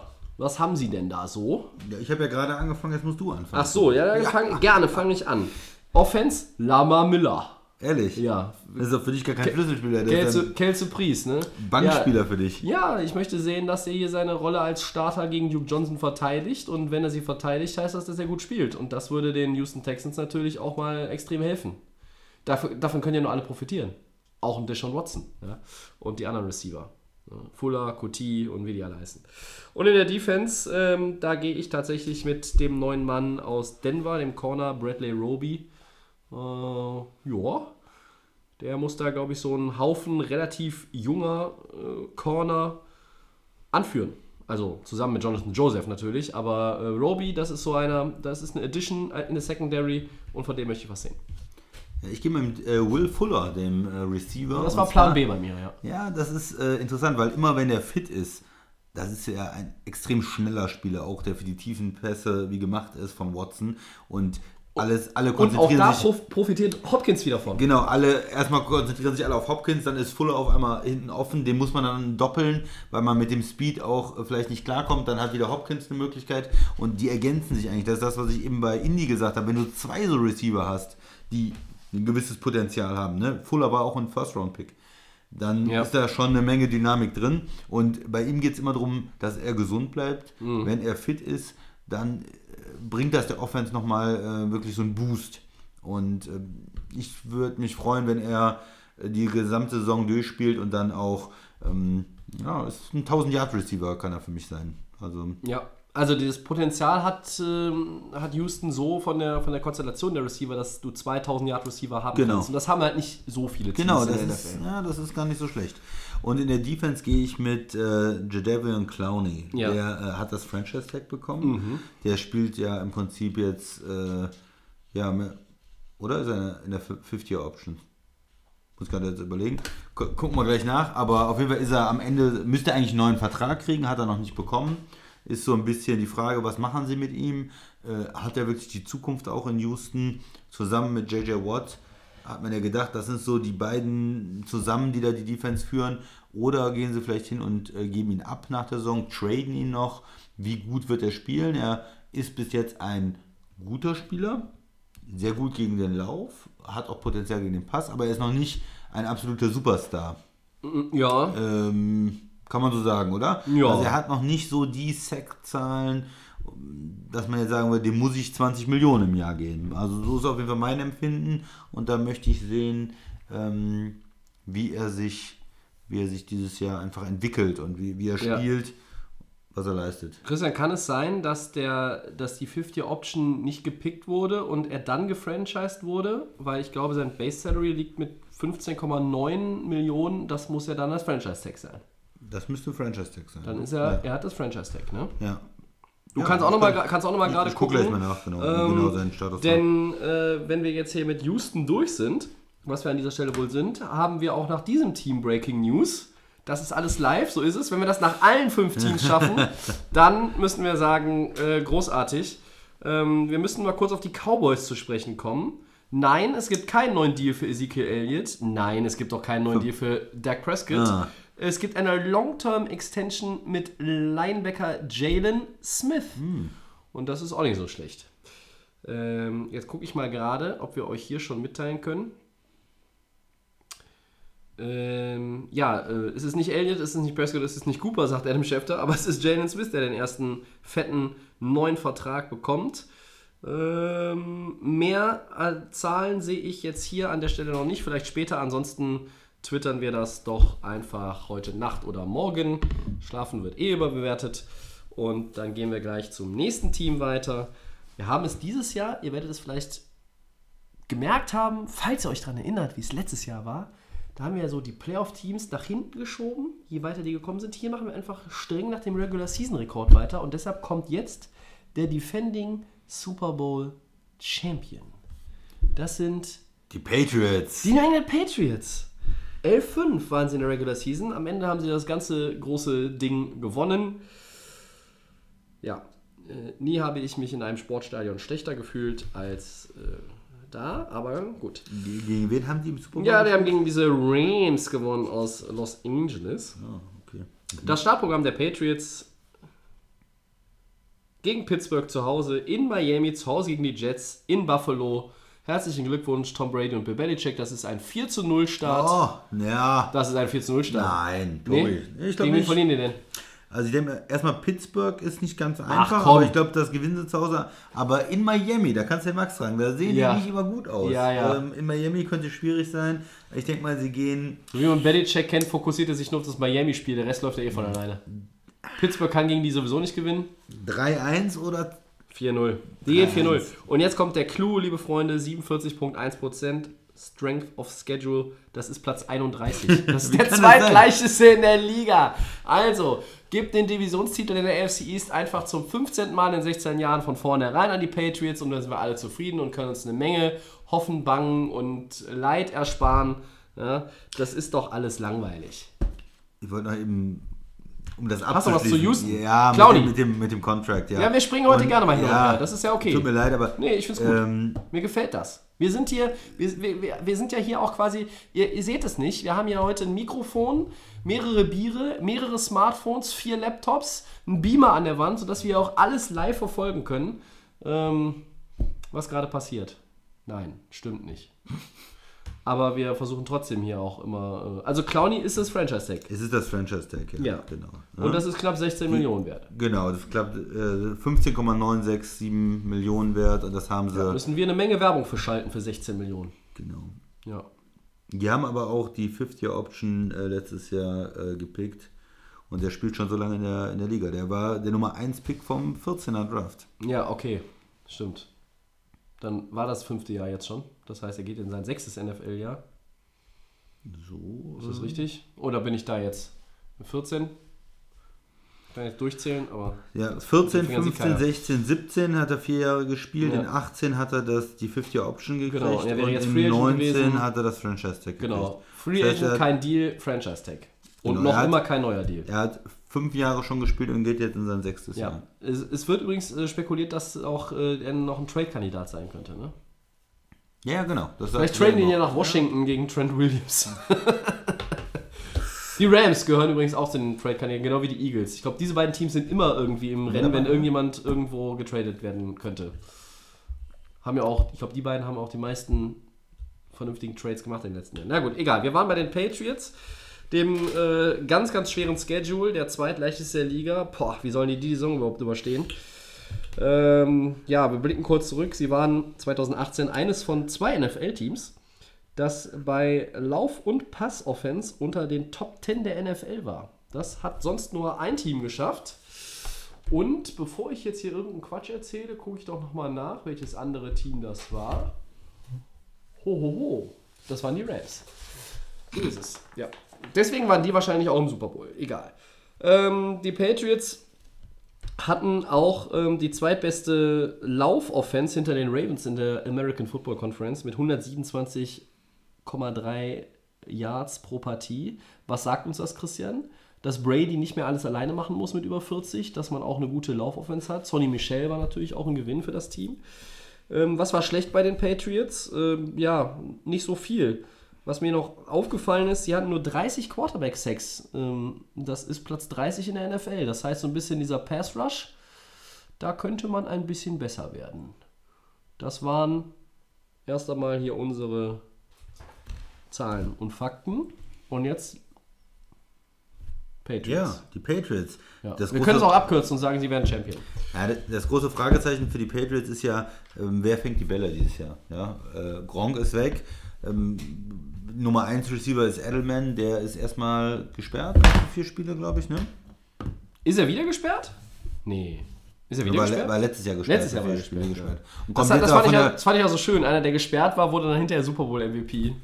Ach, wie schön diese NFL doch ist. aber ist jetzt äh, mittlerweile auch 32 oder so. Ja, Genau. seit 2009 in der Liga, ne? Also, ich sage mal, nach Brady ist er 86er. der Älteste so in dieser Offense.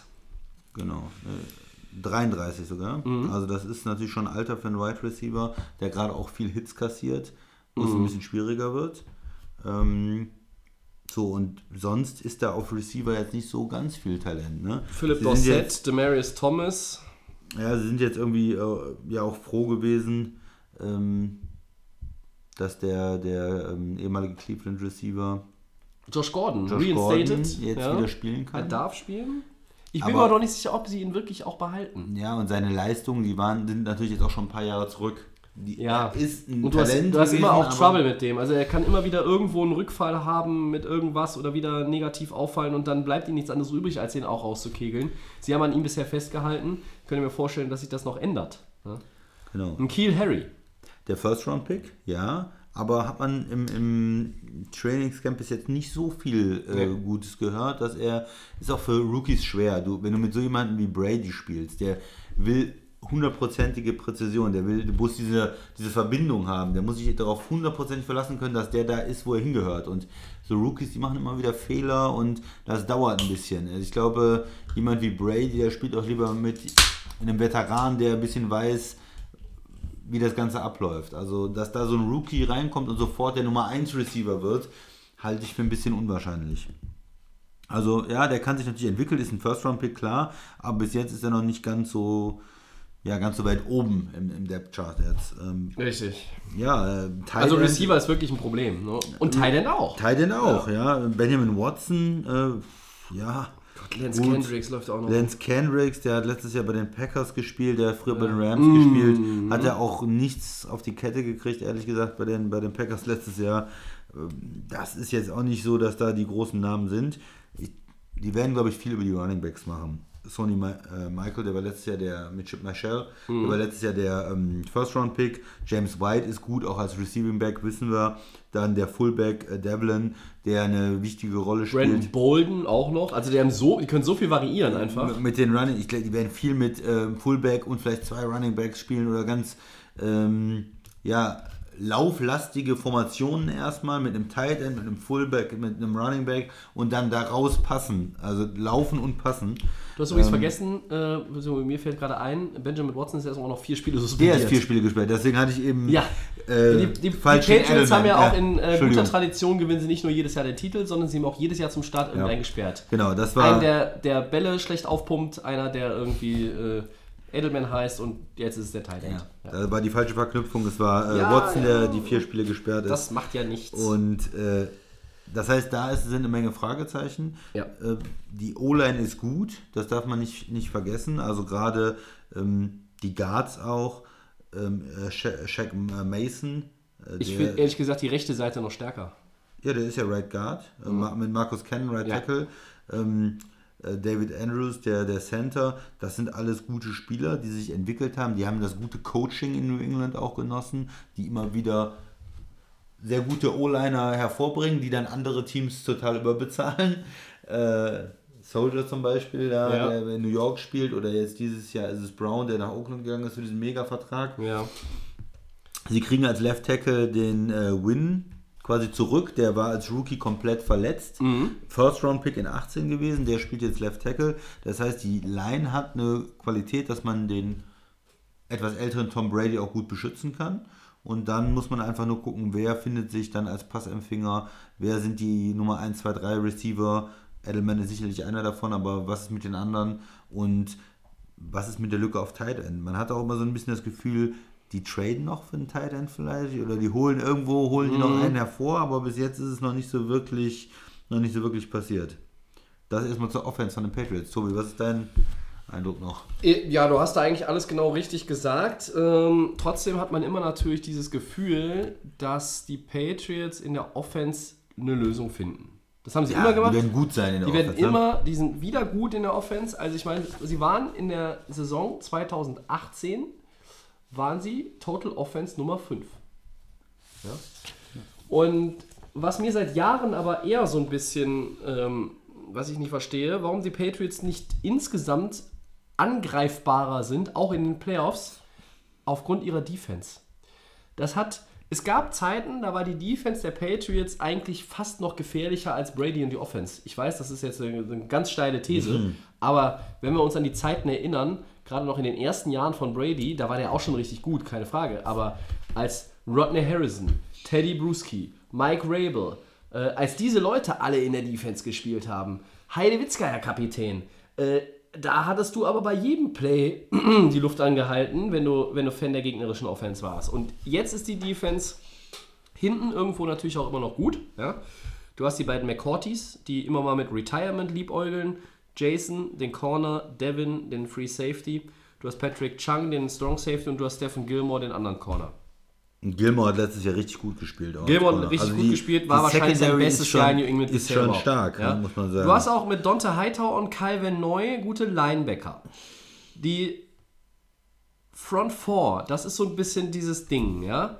Ähm, da weiß man nicht so recht, Danny Shelton, den sehen jetzt einige so hinter Lawrence äh, Guy, der von Baltimore, glaube ich, kam. Ähm, dann äh, Dietrich Weiss, ja. Michael Bennett aus Philly, aber ich weiß, bei Bennett weiß ich auch nicht so genau, wie viel kriegst du aus dem noch raus. Also die Front, Das ist Front so ein- Four ist so, der ist auch verletzungsanfällig und so. Und ein guter Spieler, ist ein typischer. aber warum geben, geben die Eagles den ab, Christian? Ja, ne? also, ein typischer ne? Belichick-Move auch. Ja, den nochmal zu holen für ein ja. Jahr, der, der, der würde mich nicht wundern, wenn der gut spielt in New England. Ja, ne? mich würde es auch nicht wundern, aber das Problem der Defense ist für mich Schon- die Front. Ja, der Ja. ist jetzt nicht so der absolute Superstar oder. Nee. Ähm, ja, wo, wo kommen die ganzen Sex her? Ne? Auch Dante Hightower und Wenn Neu sehe ich zum Beispiel auf einem.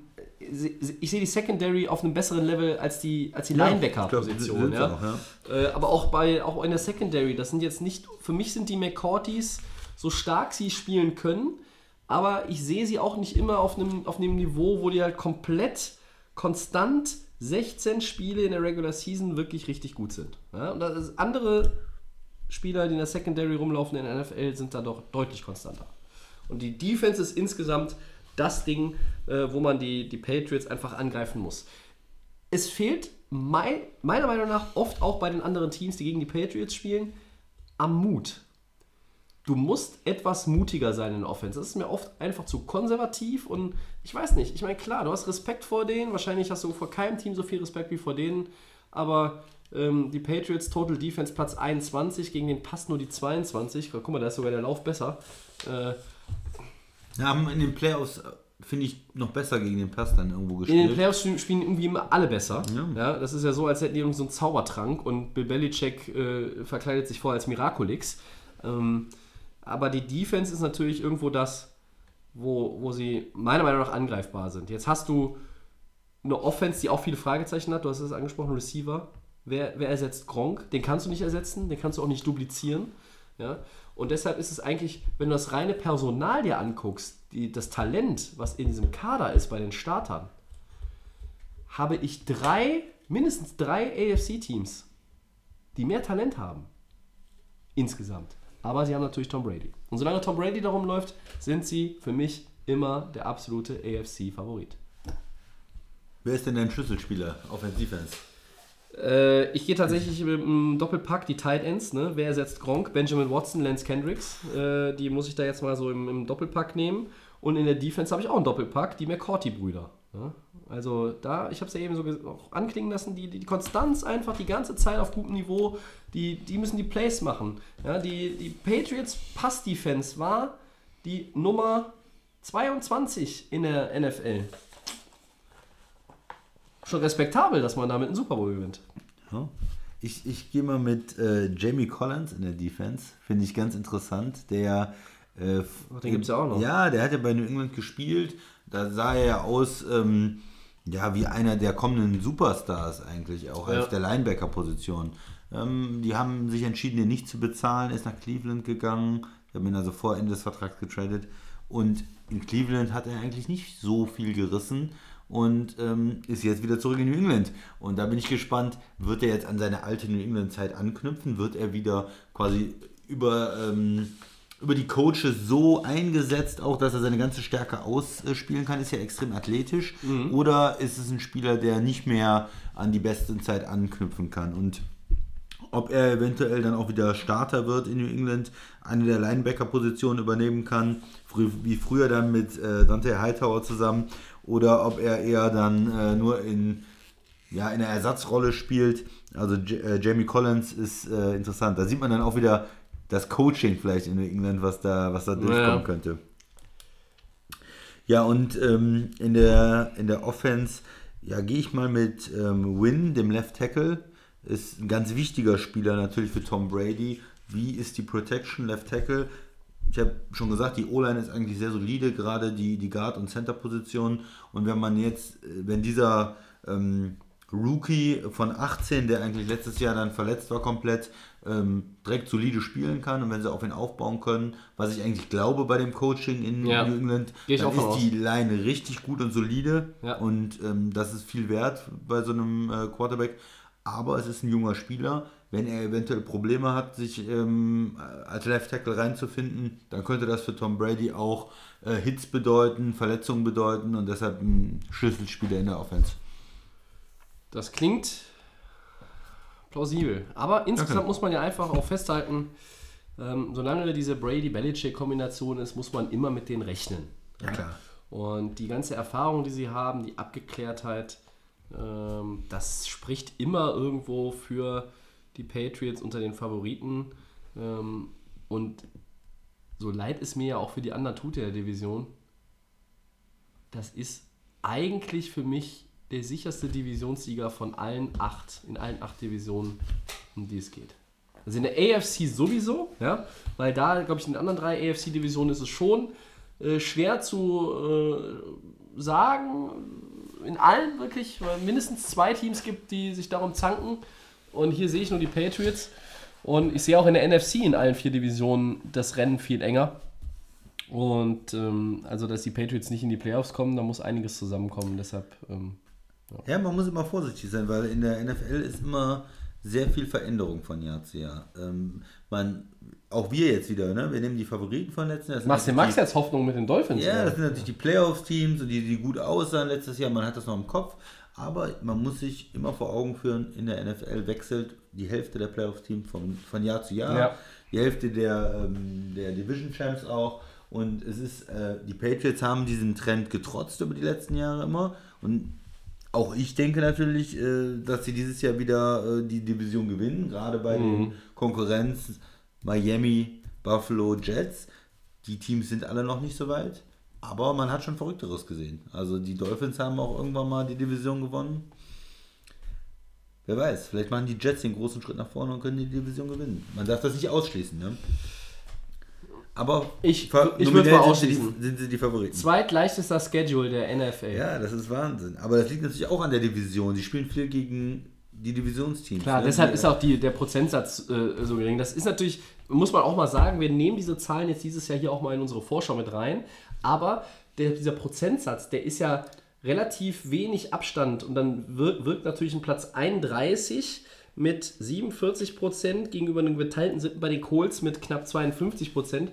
Das wirkt krass viel, so, ne? Ja. aber vom Unterschied her, aber es ist ja gar nicht so viel, was die Prozentzahl anbelangt. Und es Macht bezieht, nur in sich dem Ranking immer, was aus. und es bezieht sich immer aufs letzte Jahr. Das Ja, heißt, ja. du gehst davon aus, die Jets vom letzten Jahr. Aber So setzt sich das noch ja zusammen, diese, diese Genau. Tabelle, ne? Aber, Aber, wie spielen die Jets jetzt dieses Jahr? Ja. Jetzt haben sie neue Spieler, sie haben einen neuen Running Back, sie haben viel. Geld investiert. Sind sie vielleicht deutlich besser? ja, kann ja sein, dass Le Le'Veon Bell zweimal über die drüber läuft, über die Patriots. Dann haben sie zwei Siege. Und gewinnt, was gewinnen die Jets dann sonst noch? Gegen Buffalo und äh, gegen Miami zweimal, dann haben sie sechs Siege. Dann sind die sechs in der Division und verlieren alle anderen zehn Spiele oder was? Ja, man weiß es nicht.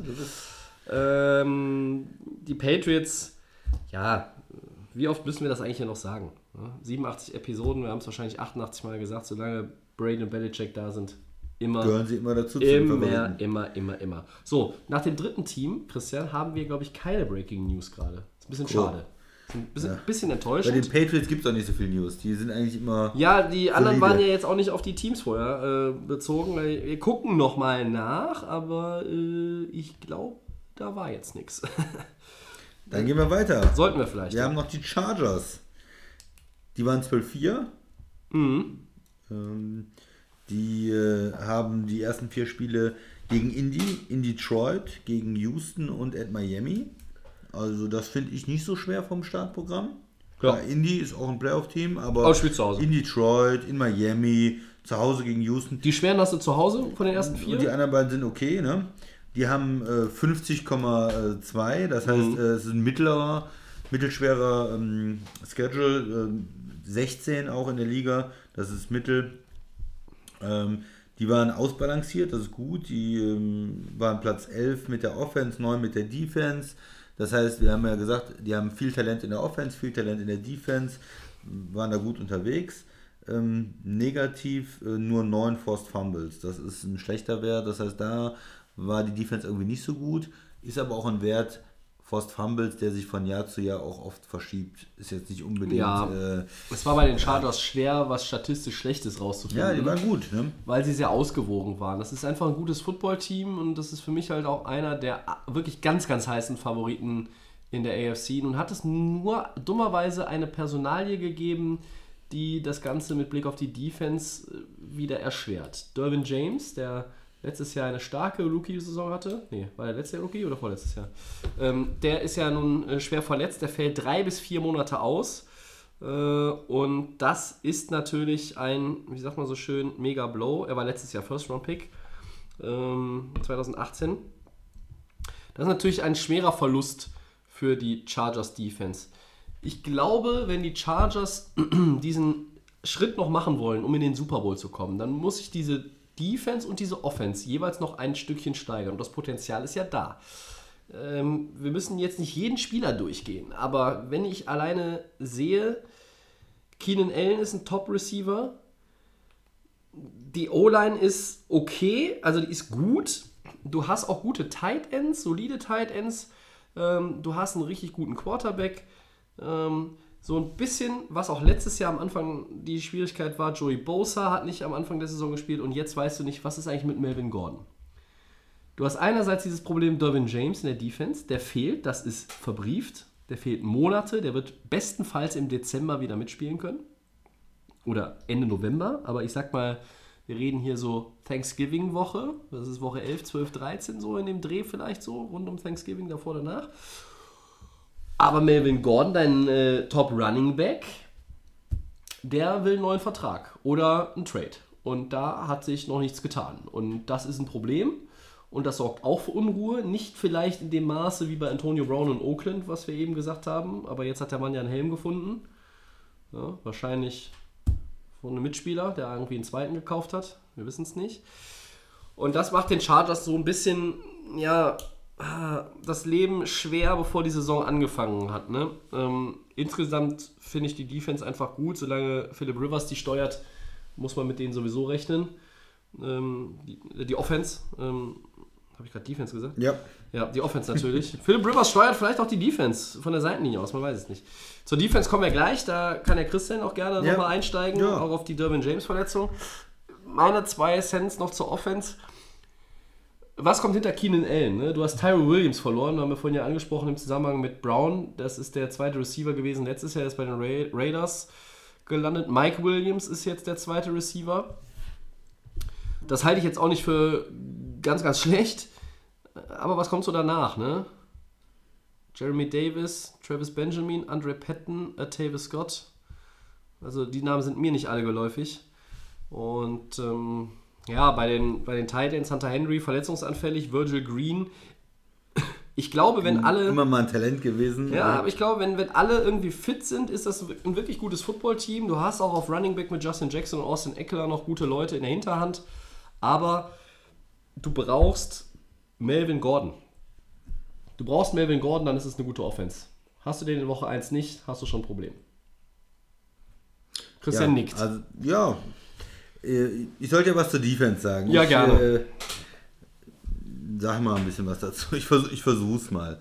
Sagen wir so. Also Devin James, der äh, letztes Jahr Rookie war, äh, ist natürlich ein Riesenverlust. Der, der kann da alles spielen. Der ist einfach äh, extrem vielseitig. Der spielt Safety tief, der spielt Safety äh, an der Line of Scrimmage, der kann Running Backs, Tight Ends, ähm, direkt decken im, Pass, im, im Passspiel. Der kann blitzen auch extrem gut. Der kann in verschiedenen ähm, ja, Sub-Packages auch als Linebacker spielen. Also der ist da riesig einsetzbar und den kann man eigentlich nicht direkt ersetzen. Das heißt, da wird irgendjemand anders Safety spielen, aber diese ganzen anderen Rollen, die er noch einnimmt, äh, die kann man eigentlich nicht ersetzen. Ja.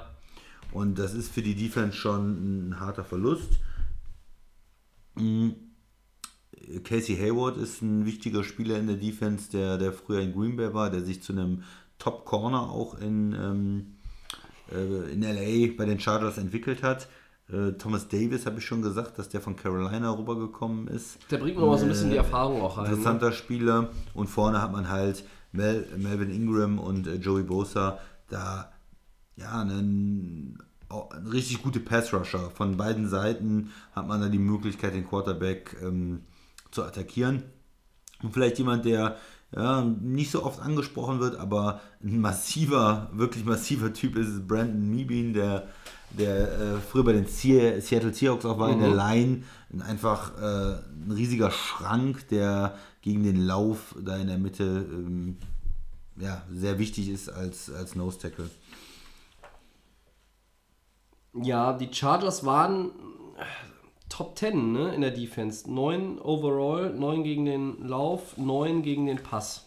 Das ist einfach, das ist gut. Da kann man, da kann man nicht meckern. Das ist wie gesagt ein sehr ausbalanciertes Team, was aber jetzt zwei Löcher hat. Das ist Dervin James in der Defense und das ist dann auch noch Melvin Gordon in der Offense. Dieses Gordon-Thema kann sich ja auch noch ähm, ja, klären lassen und reparieren lassen, aber das Dervin James-Dilemma ist nun mal jetzt da du musst halt irgendwie ihn ersetzen, aber dieses Thema, was dann im Sport auch gerne so kommt, Next Man Up, ist halt eine schwierige du hast, Kiste. Du ja? hast noch ein drittes Thema, ich weiß nicht, ob Adrian Phillips wäre der Ersatzmann, so der erste, der mir einfällt, aber äh, naja.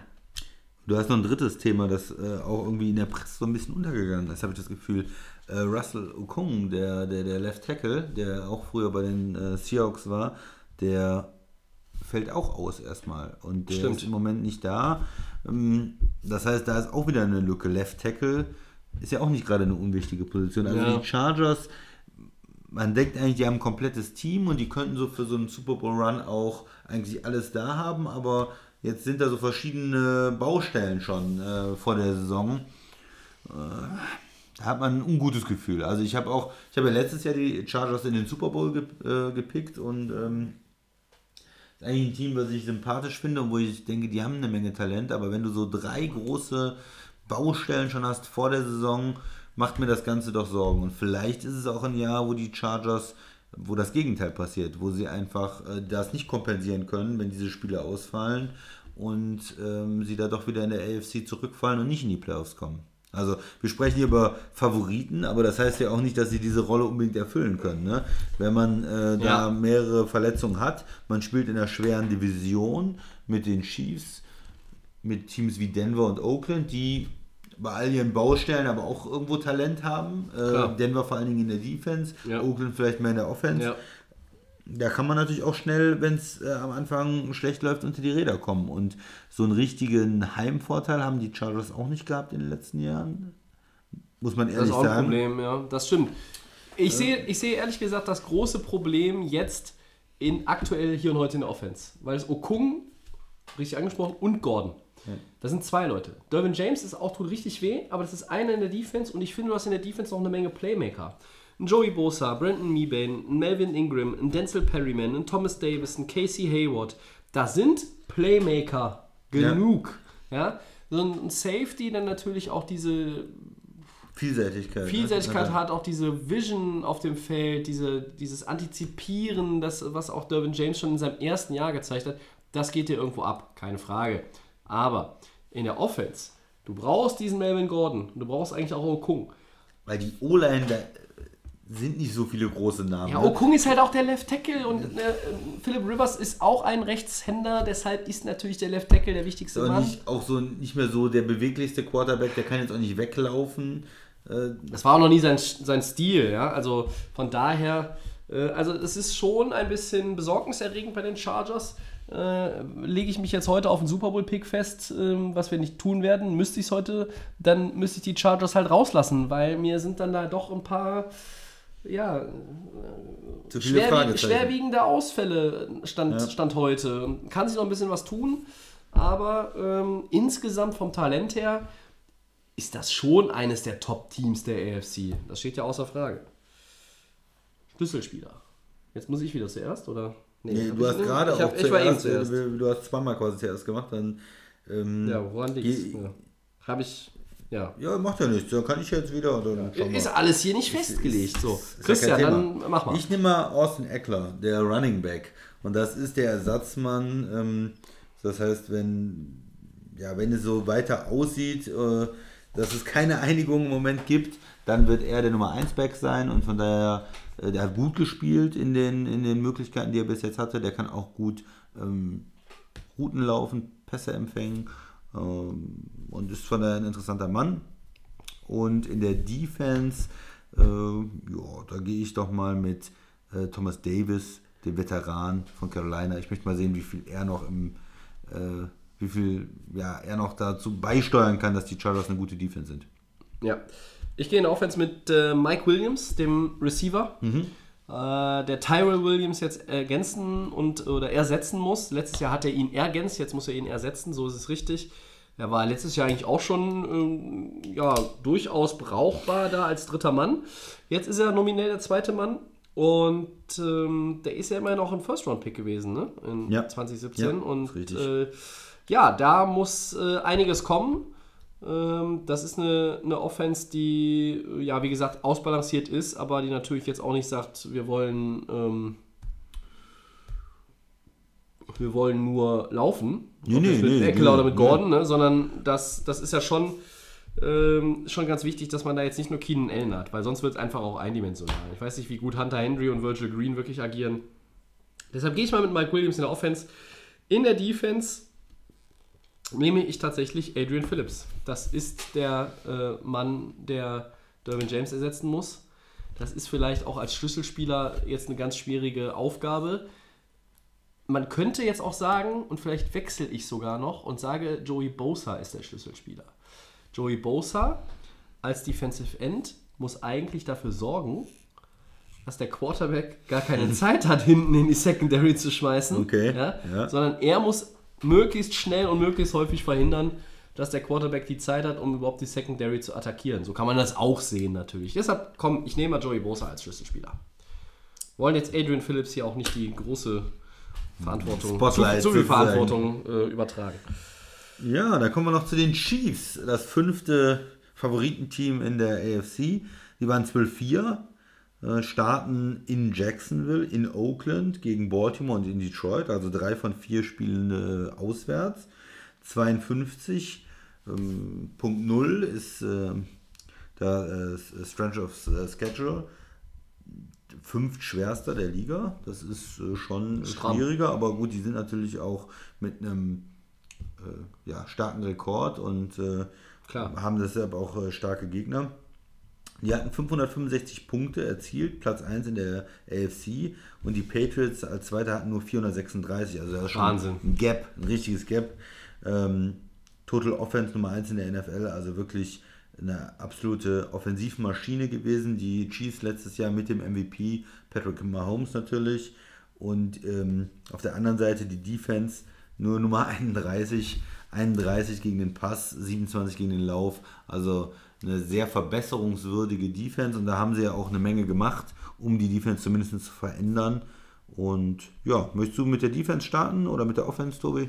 Ähm, ich würde, ja, ich fange äh, äh, dann tatsächlich mit der Offense mal Ja, an. richtig. Ähm, es war natürlich auch ein bisschen Alarm, ne? Also dieses Kareem Hunt-Ding und äh, dann das Tyreek Hill-Ding und suspendiert oder nicht und verfolgt von der äh, Strafbehörde, Strafen von der Liga, ja oder nein, hier und, hin und her und, und was nicht alles.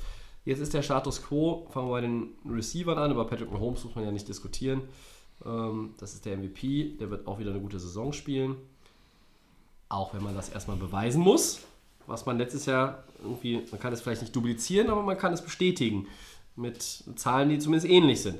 Also die Receiver, es ist Tyreek Hill, der ist spielberechtigt. Du hast Sammy Watkins, ähm, von dem halt immer noch irgendwo erwartet wird, dass er jetzt mal an dieses eine gute Jahr anknüpft, was er in Buffalo hatte.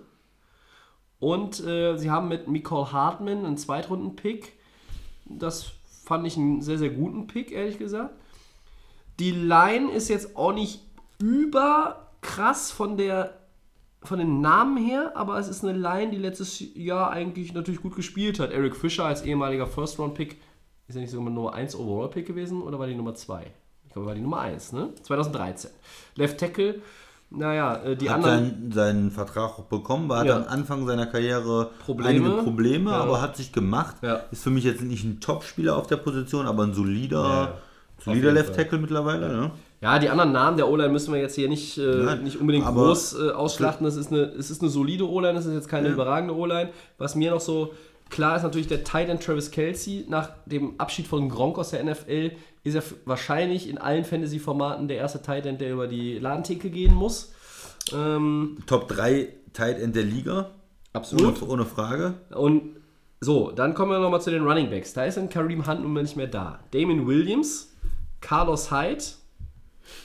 Ja, ich weiß nicht so recht. Ähm, in diesem ganzen System rund um Mahomes von Andy Reid äh, glaube ich, dass die Namen nicht unbedingt die Riesenrolle spielen, äh, weil jeder hat da so seine, sein, sein, ja, kommt da irgendwo auch zur Geltung. Ne? Und ähm, deshalb könnte ich mir vorstellen, dass ein Sammy Watkins ein relativ gutes Jahr hat. Ich könnte mir vorstellen, dass ein Damien Williams ein gutes Jahr hat als Running Back. Dass das schon, schon noch so ein bisschen äh, nochmal überrascht wird. Insgesamt war natürlich diese Zahl, was du da eben auch gesagt hast, äh, 565 erzielte Punkte. Das ist ja unfassbar. 35 im Schnitt.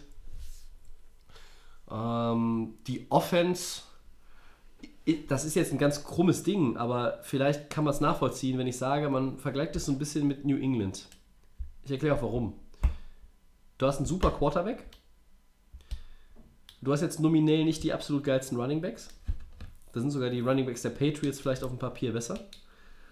Und du hast jetzt auch nicht, abgesehen von Tyreek Hill, auch nicht die überragenden Anspielstationen. Ich meine, gut, er hat Kelsey und Tyreek Hill, aber es ist so, ah, andere O-Lines sind besser, andere haben bessere Running Backs, aber die Chiefs und die Patriots machen den meisten Alarm mit ihrer Offense in der AFC und ich glaube, daran wird sich auch nicht so viel ändern in der neuen Saison. Also die Offense hat natürlich so ein paar Veränderungen auch, aber ähm, insgesamt, es wird weiter eine gute Offense sein, oder nicht? Ja, da ist schon eine Menge Talent auch. Also ich denke auch die, klar, das ist jetzt, sind vielleicht jetzt nicht die absoluten Top ähm, Nicht auf, nicht auf, nicht auf allen Papier, Positionen die auf Superstars.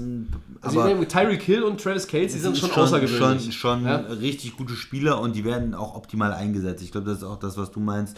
Die werden natürlich von Andy Reid da auch äh, genau richtig eingesetzt. Der hat äh, ein super Gefühl für, für Offensive, für, für Playcalling, für Spielzüge und hat das letztes Jahr mit Patrick Mahomes zusammen, dass wir diese Kombination Quarterback und Coach auch ähm, ja, auf, auf, aufs Feld gebracht. Ähm, in, die- die O-Line, ich möchte ja nochmal vielleicht auf einen Spieler eingehen, der auch mh, sehr gut ist und mh, ja, vielleicht nicht so bekannt ist, der Right Tackle Mitchell Schwartz, der ist auch ein Veteran und der ist richtig gut. Also wenn man über die besten Right Tackle nachdenkt, da sollte man den auch immer mal auf dem Zettel haben.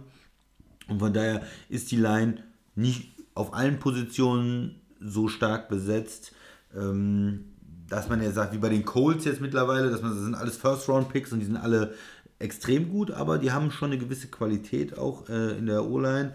Super Quarterback, Tight End, Receiver. Das heißt, es ist auf allen Positionen irgendwo Talent da und ich denke auch diese Running Back Position, sie haben da genug Möglichkeiten, verschiedene Running Backs. Ich weiß auch nicht, wer dieses Jahr die absolute Rolle spielt oder ob sie das gut verteilen werden. Aber insgesamt glaube ich, in der Offense ist genug Talent da, dass auch da das Running Game irgendwo laufen wird. Wie sieht das jetzt mit der Defense aus? Ich glaube, das ist für Kansas City das größere Fragezeichen. Kann die Defense die Offense ein Stück weit unterstützen? Können sie eine mittelmäßige Defense, und das reicht ja schon, werden? Also von 31 auf 20 wäre natürlich schon mal ein Sprung. Ein Riesensprung, um, um da auch dann ja, die Ja. Offense so zu unterstützen, dass man vielleicht noch weiterkommen kann in den Playoffs. Und sie haben eine Menge gewechselt. Ähm, Spieler wie Eric Berry, die Jahre lang Safety gespielt hat da. Äh, Justin Houston haben wir schon erwähnt. Die sind einfach weg. Die, die spielen nicht mehr da. Ähm, auch äh, Ford, der andere Pass-Rusher, spielt ja jetzt in, äh, bei den 49ers. Und dafür sind neue Spieler äh, reingekommen. Frank Clark. Ich, ich sehe, glaube ich, bei den potenziellen Startern sieben neue oder acht, ne? Das ist ja Wahnsinn. Das ist ja klar. Aber wenn du jetzt eine Defense hast, die Nummer 31 ist, Ja, dann- kannst du musst ja was machen. Du musst ja äh, was ich, machen, ich bringe alle Leute wieder oder ich Ah, kann sagen, irgendwie hat das nicht funktioniert und ich versuche es mal mit anderen Spielern so Ja, es gibt aber auch, es gibt auch Vereine, Christian, die gesagt haben, wir schmeißen den äh, DC raus. Und- ja, und und machen mit dem, ne, aber es kommt ja auch immer auf die Vertragssituation der Leute an. Also Der Def Defensive Coordinator äh, hat ja auch schon mal gute Jahre in der NFL gehabt, auch mal schlechte. Steve Spagnolo. Ja, bei den Giants war er gut, bei den Rams war er nicht so gut. Schon ein paar Jahre her, dass er eine richtig gute Ähm, Ja, Defense ja. auch geführt hat. Ne? Aber also, gut. ja. Ähm, man hat jetzt, also man, man kann es ja ein bisschen durchgehen. Sie haben äh, Tyron Matthew geholt, der früher äh, sehr erfolgreich bei Arizona war und äh, ein Jahr in Houston gespielt hat. Der soll da jetzt diese Safety-Rolle auch übernehmen. Ähm, Breland Corner, der bei, bei Green Bay jetzt letztes Jahr gespielt hat, nachdem er ähm, auch, auch auch physische. Probleme gehabt Ja, hatte in Washington Washington, ja besser. und hatte sich in, in Green Bay, ja, da ist er so ein bisschen wieder reingekommen, hat auch nicht so schlecht gespielt. So ein bisschen ähm, ist er wieder auf dem Weg nach oben. Äh, den, den haben sie sich geschnappt. Kendall Fuller, der ist ja in einem Trade äh, auch für Alex Smith äh, nach Kansas City gekommen Ja, als Washington. Corner. Mhm. Was habe ich gesagt? Nee, von, von ja, Washington. Von Washington, ja. ja, genau. äh, Für Alex Smith, ne? Und ähm, auch andere Spieler wie Reggie Ragland, der, der ein hoher Pick war von Buffalo. Anthony Hitchens. ähm, der früher in Dallas gespielt hat. Also da sind viele Spieler, die schon mal irgendwo anders gespielt haben und Frank wo sie Clark. jetzt versuchen wollen, eine Defense draus zu machen. Frank Clark, dafür haben sie einen äh, hohen Draftpick ausgegeben, die bezahlen sie auch fürstlich. Der Pass Rusher von den Seahawks.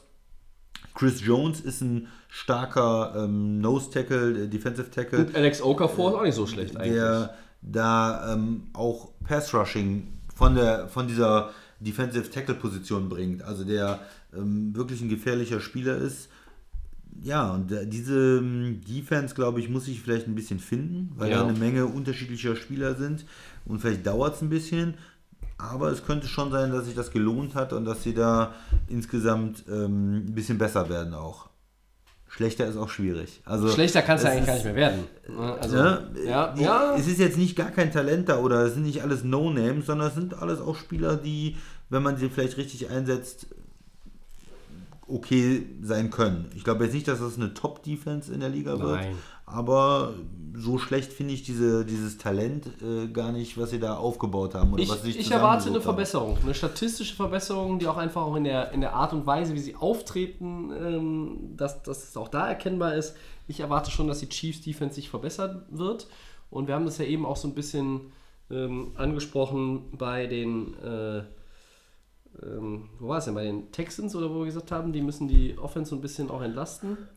Ähm, das muss ja da auch der Fall sein. Also du kannst von, du kannst jetzt nicht erwarten, dass Mahomes wieder 5000 plus Yards macht und, und 55 Touchdowns oder was wirft, ja. Also du musst schon äh, auch mit der Defense ein bisschen mehr ähm, da auf die Platte bringen. Wie gesagt, das, das ist, erinnert mich auch so ein bisschen an die Saints, ne? Da war das früher auch so.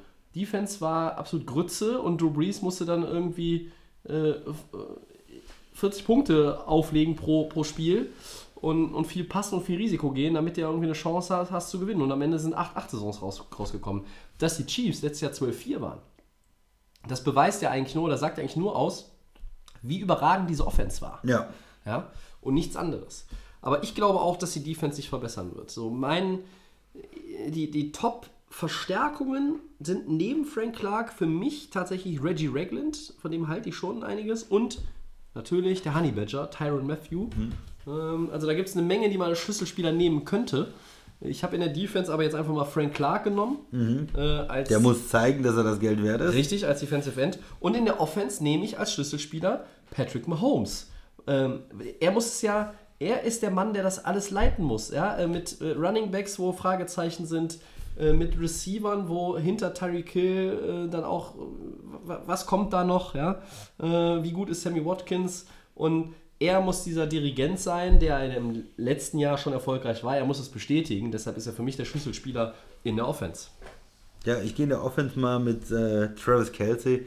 Der macht einfach Spaß, äh, den sich anzuschauen, wie dynamisch der ist, wie ähm, gut der auch die, die ja, Pässe annimmt. Da waren ja auch viele so ja, leichte Trickspielzüge, wo er dann im letzten Moment äh, doch nicht Run blockt, sondern als Passempfänger einen kurzen Pass kriegt vom Quarterback, über zwei Spieler drüber springt für den Touchdown. Und das macht einfach ähm, eine Menge Spaß. Also Travis Kelsey, ob er das nochmal bestätigen kann, verletzungsfrei bleibt und da wirklich der Nummer 1 Tight End der Liga auch nächstes Jahr ist. Und in der Defense gehe ich mal mit einem äh, Corner und zwar mit Kendall Fuller tatsächlich, weil die, die Chiefs, die hatten einfach letztes Jahr eine, eine Grottensaison gegen den Pass.